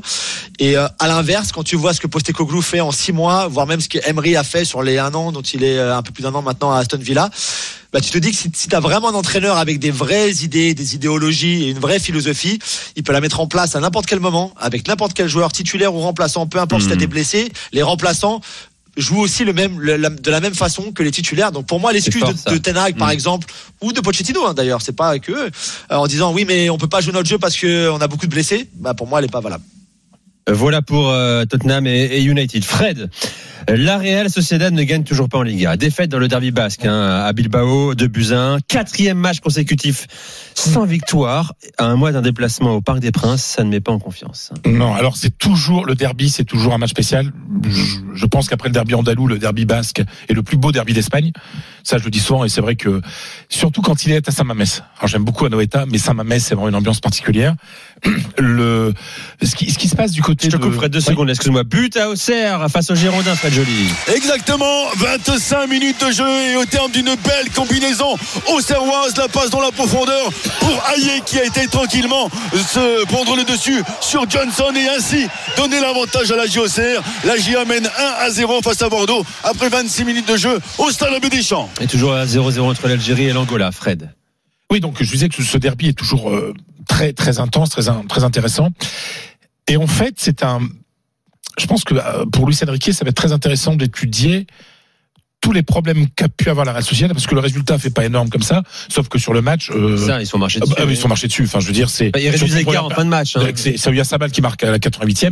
Mais enfin, je veux dire, euh, la première période, elle est à sens unique. Enfin, vraiment. Qu'est-ce qui a dérangé la Real Sociedad? La vitesse, l'impact physique et le jeu direct. Ils ont eu beaucoup de mal avec ça. Beaucoup de mal. Et d'ailleurs, comme il y avait plus d'impact physique, on voit que les, les deux buts de Berenguer, qui joue pas beaucoup, mais comme euh, joue pas beaucoup normalement, mais là il joue parce que Iñaki Williams il est, il est à la, à la canne. En fait, il y a eu des, des ballons qui sont qui ont rebondi, qui sont qui ont rebondi, etc. Mais ils étaient beaucoup plus présents. Ils ont provoqué les erreurs de, de, de l'adversaire. Et c'est vrai que cette Real Sociedad, Sociedad mise un peu sous pression, elle a eu beaucoup de mal. Et on a quand même le sentiment que les trois qui sont absents, Eh Oui, eh oui. ouais, le, le meilleur joueur, Kubo. Qui est parti à la Coupe d'Asie, euh, Sadik qui est parti à la Cannes et euh, Traoré. Et le problème de Traoré, c'est qu'il a un très bon remplaçant, qui est Alvaro Diosola, qui a joué au Real et qui est un très bon joueur, mais qui a de gros problèmes physiques, qui a de gros problèmes. Et là, il s'est en- encore blessure, il pleurait, de nouveau une blessure aux ischios, au bout de 19 minutes. Donc, automatiquement, ça se sent. Donc, je voudrais pas porter la poisse à, à cette équipe de, de la Real Sociedad, mais c'est vrai qu'il vaudrait mieux que ces joueurs-là puissent revenir, notamment pour la première rencontre qui est le 4 14 février. 14 février au, au, au On en parlait, mais. Kubo, typiquement, s'il fait finale de Coupe d'Asie, il joue le dimanche 11 Et- et- Est-ce que le Mali, est-ce que le Mali Euh, va le aller loin avec ça, Traoré? Est-ce que le Mali va aller loin à la Cannes? Ça, Bien on demandera bien sûr. Mais il peut aller loin. Donc quoi qu'il arrive, et même il y aura, il- même s'il fait le Mali fait deuxième demi-finale, ça sera dur d'être là. Enfin, je veux dire, en tout cas, il sera pas dans une. Il y a toujours un, Ouais, un moment de décompression après. Rappelez-vous, au long de ces années, on parlait tout le temps d'un très bon début de la Real Sociedad, toujours, mais qu'ils avaient parfois, ou même régulièrement, une sorte de grosse fringale au moment de l'hiver. Là, on est en train, on est vraiment en train de tomber euh, dans la fringale de la Real Sociedad. Donc, est-ce qu'ils seront, se sont refait une santé pour le match du PSG Ça, on ne le sait pas, mais là, ils sont dans, le- dans le dur. Je continue à penser, et je vais pas changer mon opinion, que le tirage est, reste un tirage compliqué pour le PSG. Que c'est une belle équipe qui joue bien au football et qui a plein de qualités et que le PSG se tromperait en regardant un petit peu de haut, en se disant on a eu de la chance en étant deuxième, on a tiré la Real Sociedad. Qui reste ça- malgré tout une des meilleures défenses de Liga, toujours. Exactement. Mais, mais là, ils- enfin, Ouais. les deux buts, enfin, ils, sont, ils ont vraiment été dépassés, quoi. Donc, l'impact physique, euh, Luis Enrique, c'est ce qu'il doit faire, hein, c'est pas moi qui lui donner. Mais on sent que l'impact physique Dérange beaucoup cette équipe de la Sociedad. On suivra ça, bien sûr. Euh, C'est dans un mois, un peu moins désormais, ce huitième de finale. Ouais, ça va vite. Hein. Euh, aller de Ligue des Champions au Parc des Princes, PSG, Real, Sociedad. Les directs euh, rapidement, Fred Joly, euh, Auxerre, Bordeaux, le temps, le score. 29 minutes de jeu et la JO5 grâce à Florian Hayé a pris l'avantage à la 25e et mène 1 à 0 face à Bordeaux. Algérie, Angola, Gilbert Brébois, le temps, le score. On joue depuis 13 minutes 0-0. Les Algériens à l'attaque, les Angolais ne font rien. Euh, tout de suite pour. Faire plus long ou- Non, non, bah non, c'est non, c'est un bon résumé. Tu sais, moi j'ai un rêve. euh, parce Très bien, très bien. J'ai longtemps commenté des matchs. Ah non, mais moi, je, je respecte les consignes, je sais ce que c'est. J'ai longtemps commenté les matchs avec Gilbert en studio. Quand tu fais un peu long sur ton commentaire, il fait OK. Ah oui, donc. euh, Je rêve de lui faire ce soir un ok, tu vois, ouais, ouais, mais pour lui faire comprendre ça qu'il doit s'arrêter. Non, puis surtout, il dit bien je tenais le, quand même à le- dire que la minute, tout ce qu'il faut. Je, je déplore quand même euh, que le coach angolais n'ait pas titularisé en attaque Gilberto, euh, qui était quand même incontournable ce soir. Oh, c'était un bel hommage, effectivement. Il, joue- joue- il joue, il joue en Angola, euh, Gilberto, gros joueur. Gros joueur. Euh, De quel club il joue, tu sais? Non, c'est pas. non. Atlético Petroleos de Luanda. Il a bossé, il est Il a là. toujours rien avec le pétrole. Hein. Il a toujours toutes rien les avec le notes. pétrole. Il a toutes les Ah, notes. en Angola, il y a du pétrole. hein. Bah oui, ça. Allez, la suite. euh, Il est né en 2001 pour être mon fils. Tout à fait. Bon, n'en fais pas trop non plus, Gilbert. Euh, dans un instant, euh, le Bayer La Leverkusen rentrée et, Gilberto. et le FC Bayern. La lutte pour le titre en Allemagne entre ces deux équipes. On en parle avec Polo. À tout de suite. RMC, 20h22h, Génération After. Nicolas Jamin. Les drôles de dames sont sur RMC comme tous les lundis soirs de 20h à 22h. Fred, Polo, Julien et Johan. Attention, un but en Coupe d'Afrique des Nations entre l'Algérie et l'Angola. Gilbert Bribois. Et c'est Boudedja qui vient de marquer pour euh, l'Algérie 1-0 pour euh, les Algériens, tout, à fait logiquement, hein, évidemment, parce que l'Algérie domine totalement le match. Tout à l'heure, on a vu une grosse reprise euh, euh, juste au-dessus euh, de Shaibi. Et les Angolais ont tenté un contre il y a quelques minutes, ça n'a pas marché. Euh, c'est un match pour l'instant, comme on dit dans le jargon, à sens unique. Ok, bravo. C'est efficace, c'est court, c'est précis. 1-0 pour l'Algérie. Euh, très attendu. C'est cheleux. T'as dit quoi? C'est cheleux. C'est cheleux comme but? C'est Fridolin. Non, mais le bref et tout ça. Ah, le commentaire. Ah oui, t'as raison, je m'en ai pas. Je crois que tu voulais. Très bien, Pas de fioriture. Euh, C'est pas de fioriture. Ça te plaît, Polo Bref, efficace, l'essentiel est là. Mais vous, savez, vous savez pourquoi. Attends, désolé, Gilbert est un homme de synthèse, hein, un homme efficace. Hein. Euh, vous savez pourquoi il est efficace? Parce que euh, il n'a pas l'image actuellement. J'ai pas compris. Mais c'est-à-dire que tu racontes ça, toi ça- a Il y a des sauté. secrets qu'il faut pas raconter. ça, ça a sauté, et en fait, voilà. C'est- c'est c'est- c'est là qu'il est fort, Gilbert. C'est qu'il te raconte un but sans l'avoir vu. Ça, c'est extraordinaire quand même. Donc on peut lui dire la égalisation de l'Angola. euh, Oui, il va, il va te croire. D'accord. Il va te croire. Voilà, tout à fait. En tout cas, 1-0, mais ça va revenir à l'image très vite pour, pour Gilbert en direct d'Abidjan. Euh, 1-0 pour l'Algérie, donc Bonedja, euh, à la 20e minute de jeu. Euh, Fred Joly, rapidement, le score à JOCR Bordeaux. 35 minutes de jeu et la JOCR mène 1 à 0 et ce depuis le 25 minutes et ce but de Hayé parfaitement euh, combiné avec Hein, l'homme en forme de cette équipe au Serroise. Au 1-0 face à Bordeaux. Polo, c'est reparti pour la course au titre en Bundesliga et on n'est Ouais. pas plus avancé. Le Bayern et le Bayern ont gagné, même si, même si le Bayern a eu un peu de réussite, a dû s'arracher en toute fin de rencontre. Ben oui, mais c'est ça qu'on retient en Allemagne. C'est moi, je pensais euh, au départ que ça allait être un match compliqué. Euh, la prestation des deux équipes, là, je me permets de mettre une petite claque euh, chaque année euh, aux chaînes allemandes et à ceux qui décident de faire jouer l'Allemagne au mois de janvier. Je crois qu'il y a quand même les températures hivernales. Quand on voit l'état des terrains et tout ça, c'est quand même pas la, meilleure période pour jouer euh, pour jouer au football. Mais au- au-delà de ça, c'est ce qui m'intéressait, si tu veux, c'est que tu sentais que ça allait vers le 0-0 alors que les Leverkusen dominaient complètement. Ça fait à peu près deux mois qu'on parle des absents euh, qui sont partis à la canne pour euh, le Bayer Leverkusen. Donc évidemment Boniface qui s'est blessé, Adli euh, qui était remplaçant de luxe, là en défense centrale Kosunu et Tapsoba évidemment. Et euh, donc on se dit bah ça va être compliqué. Est-ce qu'ils ont un banc? Et ben ce qui est sûr c'est que la prestation je peux pas dire qu'elle a été aboutie, puis en plus il y a eu trois semaines de, de, de trêve, donc c'est complètement. euh, il faut attendre un petit peu pour voir ce que va donner le ce Leverkusen en, en, en 2024.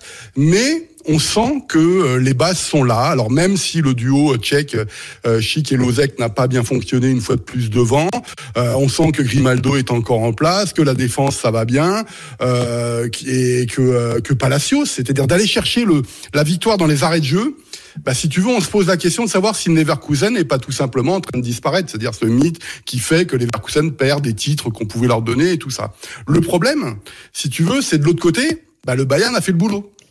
Euh, C'est-à-dire le Bayern est aujourd'hui à 4 points de Leverkusen, mais ils ont un match en retard, rappelons-le, à domicile contre l'Union de Berlin, donc ils sont potentiellement en train de revenir. Ils pourraient potentiellement revenir euh, la semaine prochaine à, un point de, de, euh, de Leverkusen. Et ils ont fait le boulot d'une façon, j'ai envie de dire, très bavaroise, façon Tourelle. C'est-à-dire que c'est d'une efficacité sans nom. On a deux joueurs qui sont au-dessus du, du, du niveau en ce moment. Euh, c'est Leroy Sané et Moussiala notamment, qui a été encore une fois élu euh, joueur de joueur de la journée. Et puis euh, il y a un attaquant, hein. il y a un attaquant anglais euh, qui est juste en train de battre les records de les temps de passage, en tout cas, de Gerd Müller et de Lewandowski. Dingue. C'est-à-dire qu'on en parle un petit peu moins, euh, mais en fait c'est super important. Et puis je suis à un temps de passage aussi, j'en profite pour pour le, le, le 500e match aussi de Manuel Neuer qui te fait un arrêt dantesque pour devant l'égalisation. Euh, mais euh, Harry Kane. Euh, quand je commence à dire que tu as le sentiment que le Bayern, tant qu'Harry Kane n'a pas marqué, c'est qu'il manque quelque chose, euh, bah, tu te retrouves dans les meilleures périodes de Lewandowski. C'est-à-dire, tu sais que le Bayern commence la rencontre avec un but d'avance. quoi. Et, et le, le, alors tout n'est pas parfait. Il y a eu un moment de flottement, en- notamment en première mi-temps, où pendant 20 minutes, tu sentais qu'Offenheim pouvait égaliser. Encore une fois, il a fallu un grand Neuer. Mais je pense que le, la rencontre, si je raconte pas de bêtises, c'est la 21e journée, Leverkusen-Bayern, euh, va être euh, très très importante.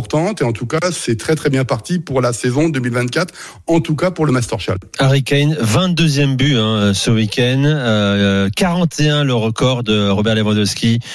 Euh, voilà à battre. hein. C'était la 17e journée. Il en D'ailleurs, il, a restera fait, j'ai oublié, 17. il a fait une interview, il a été interviewé dans Kicker. Il veut battre son record. Oui. Écoute, On- euh, les records sont faits pour être battus. et Thomas Tuchel a dit qu'il était convaincu également qu'il battrait ce, ce record hein. pour une première saison en Bundesliga. Ça va. Voilà, de quoi marquer Et ton après, on passage. peut l'envoyer en- aux États-Unis. Tu peux le renvoyer aux États-Unis ou ailleurs d'ailleurs, hein. même tu peux le renvoyer en Angleterre peut-être aussi, pourquoi pas, quoi, éventuellement. Euh, voilà C'est trop pour. facile pour lui l'Allemagne hein, maintenant. Faut arrêter avec C'est trop facile, tu crois? Ah oui. C'est lui qui est très fort ou c'est trop facile? Un peu des deux. Un peu des deux? Non, mais je pense, non, plus sérieusement, je rigolais, c'était pour euh, taquiner Polo. Je pense que le style de jeu de la Bundesliga, de toute façon, lui convient parfaitement. Donc, je- à un moment, euh, c'était iné- inévitable qu'il marque. Je pense que personne avait, aurait pu penser qu'il allait marquer autant. Mais, euh, mais il était, de toute façon, il était fait pour marquer dans ce championnat qui est, par euh, tradition ouvert où on attaque beaucoup, il y a beaucoup d'espace aussi, enfin dans la plupart des matchs. Donc euh, voilà, je pense que ça lui convient très bien aussi. Euh, tiens, puisque tu as la parole, mon cher Julien, rapidement, il faut donner cette information ce soir. hein. Deux clubs anglais risquent gros. L'un avait déjà perdu 11 points pour infraction. Je parle d'Everton et également de Nottingham Forest qui pourraient être sanctionnés. En tout cas, ils ont reconnu leur, leur faute. Tu peux nous expliquer un peu tout ça? C'est ça, oui, on va faire rapidement parce qu'on en reparlera beaucoup quand euh, on aura les sanctions ou on aura la suite de, cette affaire-là. Mais ils ont effectivement enfreint le fair play financier euh, anglais de la première ligue, donc qui est mis en place. Tu ne peux pas perdre, enfin. Faut pas que tu perdes trop d'argent chaque année. Il y a un certain seuil sur lequel tu peux pas que tu peux pas dépasser. Ils ont beaucoup dépensé, et, euh, notamment rappelez-vous Nottingham Forest l'été de, de la montée, vous étiez allé acheter, euh, enfin, je je sais pas n'importe quel joueur et leur chien euh, disponible sur le marché des transferts. C'était du grand n'importe quoi. Et donc forcément, ils ont été rattrapés par le ben, par la par la première ligue. Ils ont eux-mêmes reconnu, comme tu l'as dit, Nico. C'est peut-être là la, la grande différence finalement, c'est que eux-mêmes ont reconnu être en tort finalement. Autant avant, tu peux, tu peux, euh, tu, peux euh, avoir ce genre de, de, de charge contre toi et te défendre en disant non, c'est pas vrai. Regardez, on a fait ci, on a fait cela, on est allé chercher de l'argent comme ça, on a.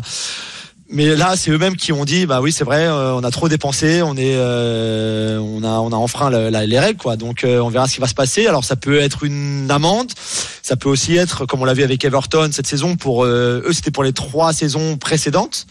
Euh, avoir des points enlevés en championnat, ce qui pourrait être bien sûr euh, dramatique sur la saison de, de Forest et de et d'Everton pour ne pas descendre en, championship. Donc euh, c'est gros développement et ça fait juste pour finir partie de, la nouvelle politique de la première ligue qui veut que ce genre d'affaires soit réglé très rapidement. On avait parlé un petit peu avec Yo la saison dernière ou la saison d'avant sur la Juventus et enfin la saison dernière qui avait perdu leurs points. Euh, en Angleterre, par exemple, on a le cas de, Manchester City qui dure maintenant depuis des années et des années et des années. La Première Ligue veut maintenant régler ça le plus vite possible, notamment pendant une saison. Donc, si tu venais à perdre des points pendant donc cette saison-là, enfin, ou que que, que ce- ces choses-là soient réglées lors de la saison euh, pendant laquelle euh, les, les fautes sont établies, si, si, si j'arrivais bien à me faire comprendre. Donc, voilà, c'est une nouvelle politique de fast tracking en fait de, de ce genre de, de problème. Mais voilà, fast tracking et c'est plus facile. Ce que dit, ce que dit Ju- Julien est génial.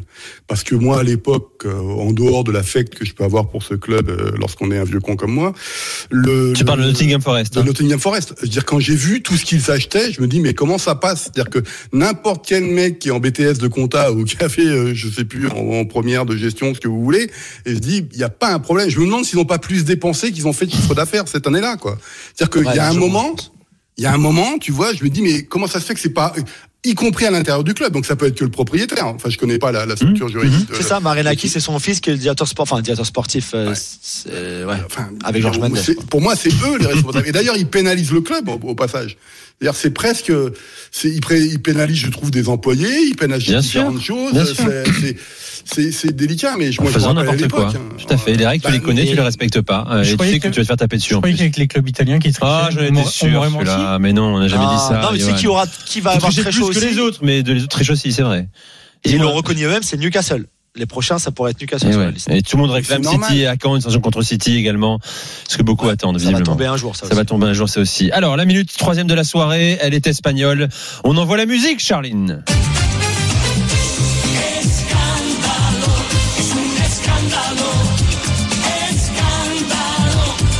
C'est facile à traduire. Hein. Escandalo, scandale.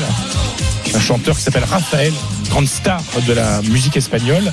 Bah, pour vous parler, ça fait un moment que je vous avais pas parlé du Barça Gate, du Negra Gate. bah oui, ce vice-président des arbitres qui a reçu près de 8 millions d'euros sur 17 ans euh, pour euh, euh, soi-disant euh, conseiller le Barça, lui donner des rapports sur les arbitres, etc. Bon, et le journal El Mundo qui travaille beaucoup beaucoup avec El Confidential euh, sur cette affaire s'est procuré euh, des informations de la justice. hein. Euh, Il y a 21 arbitres ou anciens arbitres qui ont été entendus par la, garde, la Guardia Civile. Civile, c'est l'équivalent de la, gendarmerie. Et où, parce que la défense, en fait, c'est de dire, mais en fait, Monsieur Negrera, euh, il, n'avait aucun pouvoir il aucun pouvoir euh, dans le comité des arbitres, ce qui a été totalement contredit par par tous les arbitres qui ont été interviewés par par la garde civile, par la garde civile, c'est que oui, euh, c'est lui qui faisait les carrières, c'est lui qui faisait monter ou descendre les arbitres, c'est lui qui exerçait une pression sur les arbitres. Et d'après ce que publie le journal Mundo, dans le rapport que fait le juge, euh, il dit que le Barça, euh, tout ce qui n'est tout ce qui, n'est pas pensé que le Barça a, payé pendant toutes ces années le vice-président de- du, comité des arbitres. pour avoir des arbitrages favorables, tout ce qui n'est pas ça n'a absolument aucune logique économique et intellectuelle. Il dit aussi que la défense du Barça, en disant que non, non, eux, ils voulaient simplement euh, des, rapports sur l'arbitrage, etc. Euh, tout- toutes les, excuses présentées le Barça sont, simplement stupides. Et le juge réclame que le Barça aille sur le banc des accusés. Tout simplement. On va suivre ça, bien sûr. hein. C'est un sujet là aussi euh, euh, d'une haute importance. But à Auxerre, Fred Joly. Exactement, légalisation bordelaise alors que les Bourguignons viennent de se créer deux grosses occasions là par l'intermédiaire de Hein. À chaque fois un ballon sorti sur la ligne, soit par un défenseur, soit par le portier. Et bien sûr une, une, une, une attaque bordelaise. Le centre est venu de la gauche. La reprise euh, de Vipotnik, Vipotnik, qui ouais. a permis à Bordeaux d'égaliser. On parlait peut-être pas de contre le cours de jeu, mais un petit peu quand même. hein. Ce qu'il faut savoir, ce qui diminue vraiment cette rencontre, elle s'est fait surprendre. Et Vip- Vipotnik n'a évidemment pas manqué l'occasion de remettre les deux équipes à égalité, alors qu'il y aura une minute de temps additionnel, un partout entre Auxerre et Bordeaux. Mais voilà, un, un partout entre Johan et moi. Euh, on verra comment on va se décider en deuxième période. Mon cher euh, Johan, dans un instant, justement, tu vas nous parler eh bien, d'une euh, décision du gouvernement italien Ah. qui peut changer la face en partie du championnat transalpin. On en parle dans un instant avec euh, Polo, Fred, Johan et Julien. Vous écoutez RMC, vous écoutez les drôles de dames. Et toujours 1-0 pour l'Algérie euh, face à l'Angola. RMC jusqu'à 22h. Génération After. Nicolas Jamin. Avec les drôles de dames, Fred, Polo, Julien et Johan, RMC 21h34. hein, et nous suivons également ce soir euh, la Coupe d'Afrique des Nations, comme tous les soirs, RMC, la radio officielle euh, de la Cannes 2023. Gilbert Bribois est sur place, notre envoyé spécial. Il est là, Gilbert. Euh, Algérie, Angola, la 34e. Exactement, toujours à 0 pour les Algériens. Il s'est passé pas mal de choses. Un but somptueux de Boudedja, qui est, qui est méga chaud ce soir. Euh, Reprise, contrôle de la poitrine, reprise acrobatique. Mais le but a été refusé après intervention de la VAR pour un, un hors-jeu microscopique. Euh, pour le geste, franchement, il fallait, fallait l'accepter. Euh, décidément, la VAR, ça nous pourrit le football. Et puis, une occasion pour l'Angola quand même. Ça c'est dit. Euh, puisque ils ont tenté, hein, ils ont tenté par l'intermédiaire de Freddy. Rien à voir avec euh, le film. Euh, c'est le capitaine de l'Angola. Il s'est retrouvé seul euh, dans la surface. Il a mal négocié le coup. Ils ont eu un coup de chaud quand même les Algériens parce que l'Angola n'est absolument pas dangereux. Mais sur une seule occasion, là vraiment, ils avaient l'opportunité d'égaliser. Donc pour l'instant, l'Algérie domine totalement le match, mais doit faire gaffe au contre angolais. Toujours donc 1-0 pour l'Algérie. C'est la mi-temps donc entre Auxerre et Bordeaux, un partout.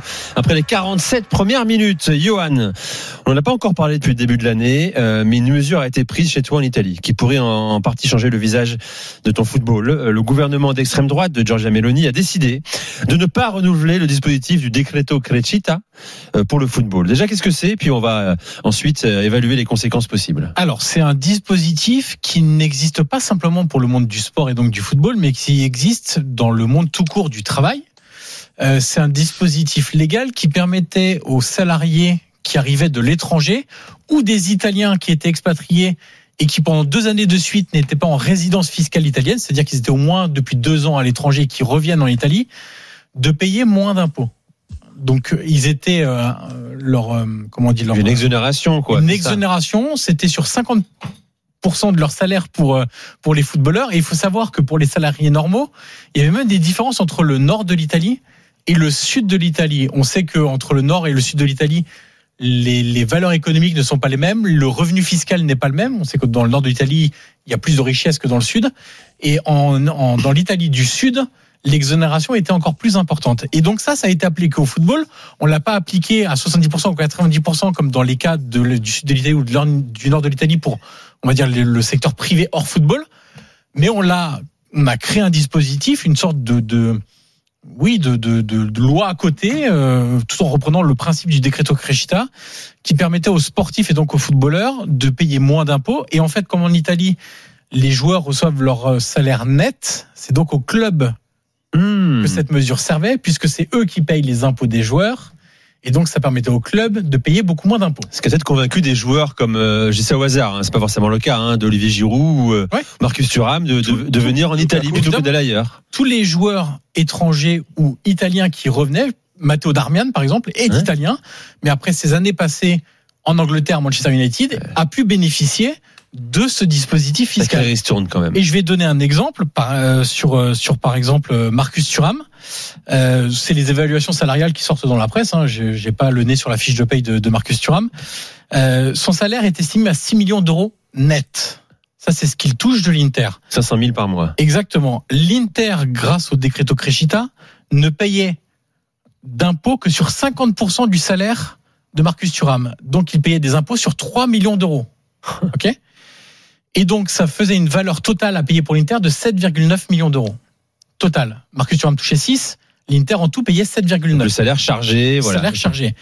Sans le decreto Crescita, on monte à 11,2 millions Ah ouais, d'euros. pareil là. Donc c'est pas du tout la même chose. plus de Sur le 3 salaire- millions d'euros de On appelle différentiel. ça du dumping, on appelle ça du dumping fiscal. 4 millions d'euros sur le salaire de Marcus Thuram.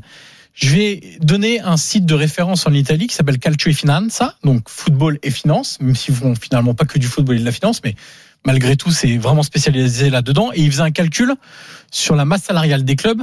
Ça représente quand même 20 millions d'euros pour la Roma et le Milan, 17 millions d'euros pour la Juve, et aux alentours de 14 millions d'euros pour l'Inter et Naples, en prenant simplement les, gros, les, les plus gros clubs et donc, a fortiori, les plus gros salaires. Donc c'est donc c'est une mesure de gauche, faire payer les impôts c'est de gauche, prise par un gouvernement d'extrême droite donc. Non, parce que la mesure est Ah, pas de arrivée sous le par euh, Salvini, qui était alors ministre de l'Intérieur. C'est pas vraiment donc, un mec de gauche, vraiment un mec Salvini, de j'ai gauche. l'impression. En tout cas, la mesure, ne politisons pas mesure- euh, non, ce, ce sujet, ce Euh, débat. Excuse-moi, comme tu as, fait la présentation en précisant que le gouvernement italien était d'extrême droite. Ah oui, mais c'est mais- Voilà, très bien, donc c'est factuel. Donc, euh, donc c'est toi-même qui a politisé, c'est toi-même qui a politisé ça. je, je le dis, mais il y a pas, c'est pas péjoratif Si, quand, je- tu ça. décris le, le gouvernement anglais, tu dis le gouvernement euh, Travailliste, j'aurais pu dire ça, dire, conservateur. ouais, non, non, simplement pas. pour le.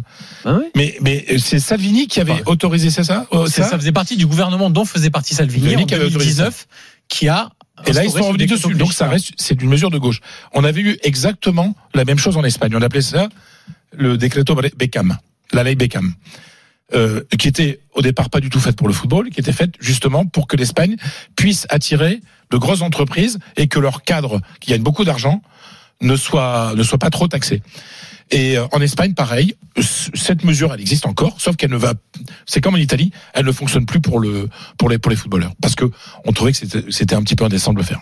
Et donc là, c'est ça n'a pas été reconduit à partir du 1er janvier 2024. Donc c'est déjà effectif, oui. C'est-à-dire que tous les, ceux qui ont un contrat en cours, ça reste valable la mesure. C'est pour tous les nouveaux contrats qui sont signés à partir du 1er janvier. Je vous donne deux exemples très. Je vous donne un exemple très rapide supplémentaire.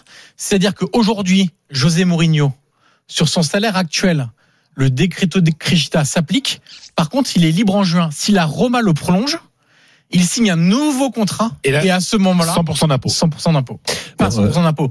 Oui, non, il n'y a euh, pas par- d'exonération. il y a pas d'exonération. C'était voilà, c'est ça. C'était le décret. Bah, il paye, ce qu'il- il paye tout ce qu'il devrait payer. quoi. Traduction, euh, décreto crecita, c'est le décret de la croissance en Exactement. réalité.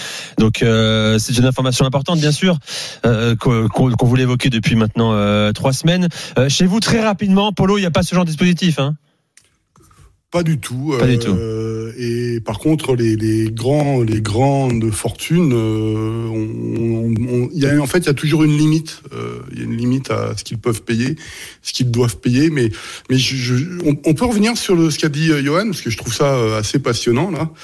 Euh, les conséquences. Mais les conséquences avant et les conséquences après, en fait. Parce que c'est extraordinaire, parce qu'en fait, au début, ça fait des appels d'air. Et en fait, tu risques d'avoir pendant 3-4 ans euh, un vrai problème pour le football italien et les clubs italiens vont se poser la question de leur compétitivité. Mais en fait, c'est des effets pervers parce que quand tu prends une décision fiscale, quelle qu'elle soit, tu as toujours des effets pervers lorsqu'elle s'arrête ou lorsqu'elle commence. Et le, le cas particulier, tu peux te poser la question, mais pourquoi un grand pays de football comme l'Italie a besoin d'aller chercher des joueurs étrangers? Euh, Autant rétablir euh, ou de limiter, parce que la fiscalité aujourd'hui, c'est un cash sec, j'ai envie de dire, pour ce qui se passait avant, de limiter les trois joueurs euh, étrangers dans les championnats. Euh, là, c'est une façon, en fait, euh, via l'Union européenne évidemment, de dire ah ben non, tu peux faire comme ça parce que God. Mais en fait, on se pose jamais la question. C'est c'est quoi notre championnat en fait? Est-ce que notre championnat doit être domestique? Et quand je dis domestique, doit représenter la population locale, ou alors est-ce qu'il doit être globalisé? Mais cette, cette question n'est jamais posée. C'est-à-dire que quelle est la densité d'un championnat? Quelle est la taille d'un club critique? Oui, oui, Qu'est-ce qu'on veut? C'est-à-dire que moi, non mais t'imagines, euh, dans l'absolu, le rêve du Bayern Munich, c'est d'avoir 11 mecs formés au Bayern Munich. C'était le fameux, euh, le, le rêve du Lyonnais, d'avoir aussi en équipe nationale 11 joueurs du Bayern Munich. Donc il y a une identité derrière. On aime, on n'aime pas, c'est c'est un autre débat. Mais ou alors on a, euh, je sais pas, 11 joueurs qui viennent de France et qui vont jouer au Bayern.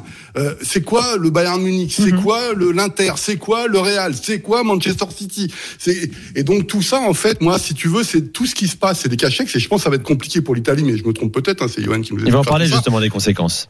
Ouais, les conséquences. Parce que les conséquences peuvent être absolument énormes. Non, comme vous faisait le tour, simplement rajouter une petite chose. J'ai expliqué ce qu'il y avait eu en Espagne. Après, il y a des différences fiscales suivant les régions.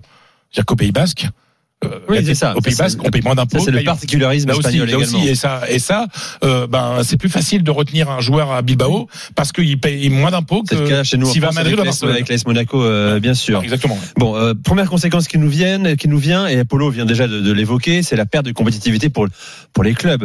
Euh, Peut-être que dans deux trois ans, ils pourront plus attirer des joueurs euh, type Marcus Thuram, par exemple. J'allais dire Paredes, qui apporte pas grand chose à, à la Serie A.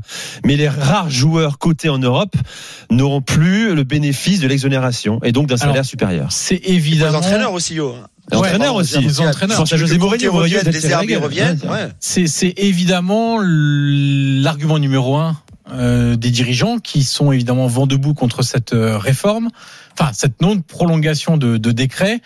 Euh, après, moi je pense sincèrement que les clubs italiens seront encore en capacité de faire l'effort pour certains, et c'est là-dessus qu'il faut insister parce que en fait, dans la masse de joueurs qui ont bénéficié du décreto crescita, combien ont été réellement utiles à l'Italie?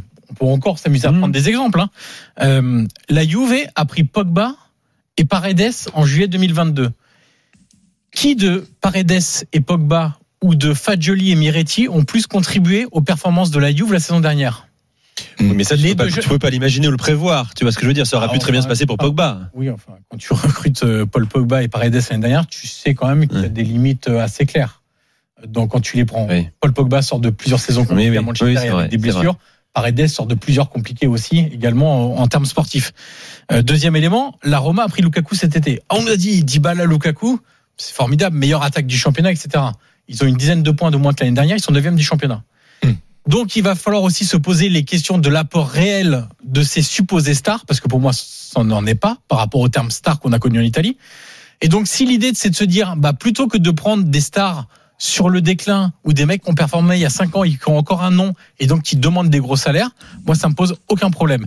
Le deuxième effet, il sera plus positif cette Eh oui. fois-ci, c'est que avant un club euh, à valeur égale de mercato, un joueur étranger lui revenait moins cher qu'un joueur italien.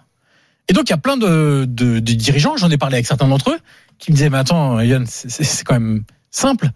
Si je paye 3 millions d'euros de salaire en moins annuel sur un joueur et j'en recrute 3, ça va me faire 9 millions d'euros en moins. Sur un joueur Donc étranger. pourquoi, pourquoi je recruterais des, des joueurs italiens Et pourquoi je formerais des joueurs italiens Ouais, Pourquoi bah oui, je les jouer alors que je peux attirer des- Exactement. des, et donc, des et joueurs donc plus ça, cotés moins ça a été pour moi un- une règle extrêmement négative pour la sélection nationale notamment, Mhm. parce que tous les joueurs qui bénéficiaient de temps de jeu à une certaine époque se sont retrouvés confrontés à une concurrence déloyale de joueurs étrangers qui, pour certains, pour beaucoup, pour un certain nombre d'entre eux, vous faites le choix que vous voulez, n'étaient pas meilleurs qu'eux. Mais moins cher. l'exemple de la Juve l'année dernière. On peut reprendre l'exemple de, de Lukaku à la Roma cette saison, qui disparaît dans les gros matchs, de plein de choses.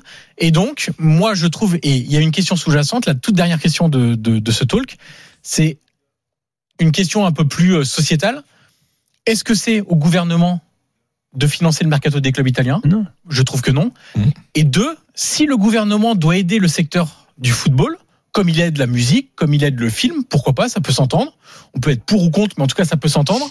Bah, moi, je préférerais qu'on fasse, je sais pas, des réductions fiscales sur euh, la mise à jour et euh, l'amélioration des, des, des centres de formation italiens, Bien par sûr. exemple, l'aide fiscale sur la construction de nouveaux stades, des choses qui serviraient un petit peu plus au football italien que de recruter des Pogba, des Paredes, des Lukaku, etc., etc. de savoir ce qu'on en pense, un autre débat. Moi, je trouve ça positif en tout cas. Euh, c'est une bonne évolution pour le foot italien et on l'espère pour la pour la nationale et, aussi. Et, et- et en fait, je me demande d'ailleurs comment l'UEFA ou la FIFA, la FIFA ne condamne pas ces ingérences-là.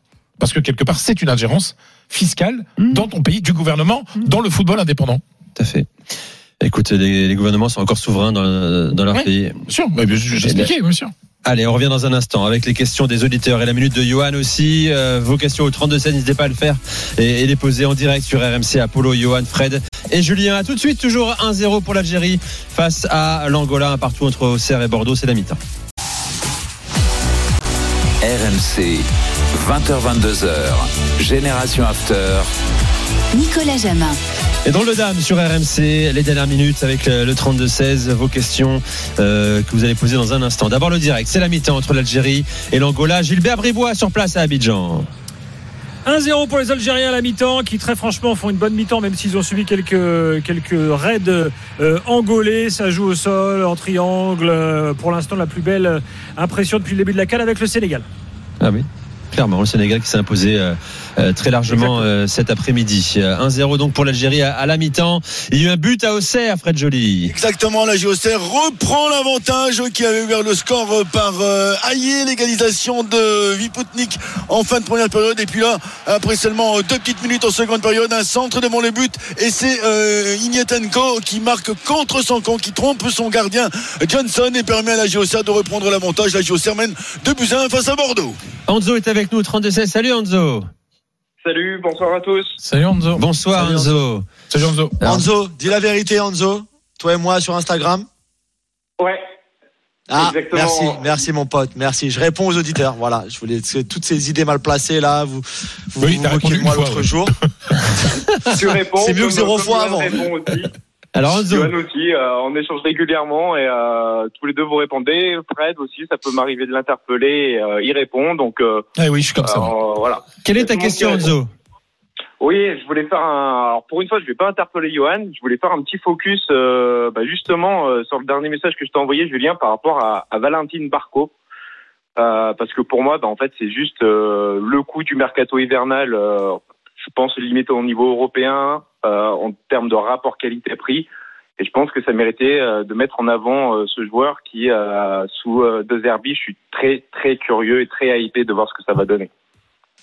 Ouais, alors pour ceux qui connaissent pas hein, Valentine Barco, ceux qui regardent pas Boca, euh, sûrement pas comme toi et encore euh, enfin, moi moins que toi, mais c'est un jeune Argentin de 19 ans euh, qui euh, qui effectivement a un très très bel avenir devant lui que Brighton encore une fois est allé chercher un petit peu comme les McAllister, les Buonanotte, les euh, les Enciso, tous ces jeunes joueurs sud-américains qui sont les premiers à aller chercher, enfin les premiers. Pas il y a pas que, mais mais sur qui ils ont fait vraiment des bonnes pioches ces, derniers mois. Et même si on attend encore Enzo la, la confirmation, je sais pas pourquoi ça c'est pas confirmé encore, mais visiblement ça, ça ça va, ça devrait être confirmé assez rapidement. Mais voilà, on dirait encore effectivement une fois euh, un très joli coup de la part de Brighton et de leur euh, leur équipe de recruteurs. Merci Enzo d'avoir fait le, le, le 32-16. Désolé, on peut prendre qu'un appel ce soir car il y reste une minute à écouter, une musique à écouter. Elle est italienne. On envoie la musique, Charline. Ah ouais. Ah, ça change, hein Ah oui. Fred est stoïque. Non, c'est pas les musiques habituelles de, Ouais, de Johan. ça peut changer, Mais j'alterne. tout le monde a changé Je mets un peu de tout. Ministry, Fidatevi, euh, en plusieurs sens, mais on va prendre le sens ayez confiance. On va parler de Roberto De Zerbi. On vient d'en parler avec Barco qui va rejoindre Brighton. Et il y a, euh, il commence à y avoir la génération des disciples de De Zerbi, euh, qui a beaucoup et qui est en train et qui influence toujours le, le football italien et, et les jeunes coachs. Et en série C, troisième division euh, italienne, avec plusieurs groupes, trois groupes, euh, il y a un club qui euh, avait le deuxième meilleur total de points après 20 journées de tout le football professionnel italien. C'est Mantova, donc Mantoue, le club en français, la ville Mantoue, Mantova, euh, au sud du lac de Garde, hein, une centaine de kilomètres, plutôt, plutôt pas vilain, euh, et qui a donc à sa tête Davide Posanzini, qui est un l'ancien adjoint ancien joueur de Brescia, ancien adjoint de Roberto De Zerbi, avec qui il a travaillé de Foggia au Shakhtar, donc pendant un très long moment, également à Sassuolo, euh, et qui a repris un petit peu les codes de De Zerbi. C'est sans doute une des équipes qui joue le mieux au football en Italie, en troisième division donc. Il faut quand même se dire que, rappeler en tout cas que cette équipe-là, la saison dernière, elle doit descendre en série D. Euh, et en fait, elle est repêchée un peu par miracle, comme ça arrive toujours en, en Italie. Et quand Posanzini il arrive, il y a trois joueurs sous contrat. Et malgré ça, malgré l'arrivée de plein de joueurs, en l'espace de six mois, il Incroyable. caracole en tête de la série C, de son groupe de série C. Et figurez-vous qu'on en parle peut-être dès cet été dans un autre club, si l'entraîneur actuel de ce club-là vient à partir, et ce club c'est Sassuolo. Ah, évidemment, le évidemment. club qui a révélé Roberto De Zerbi. Et Sassuolo, on, se, on, on dit en tout cas que si euh, Dionisi, l'actuel entraîneur, part de Sassuolo cet été, on pourrait avoir Davide Posanzini pour un espèce de revival euh, de l'esprit de Zerbi à Sassuolo. Eh bien, on va suivre ça, mon cher Johan. Voilà pour les minutes euh, ce soir. C'est terminé pour Génération After spécial drôle de dame. Merci Fred. Merci Polo. Merci Julien. Merci euh. Johan. Ciao, ciao. Dans un instant, l'After avec Thibaut, euh, Jean Grande, Fred, euh, Fred Hermel, Daniel Riolo et Flo Gautreau. Euh, très bonne soirée à tous. Je vous rappelle que l'Algérie mène 1-0 face à l'Angola, c'est la mi-temps. euh, 2-1 pour Auxerre face à Bordeaux. Génération After.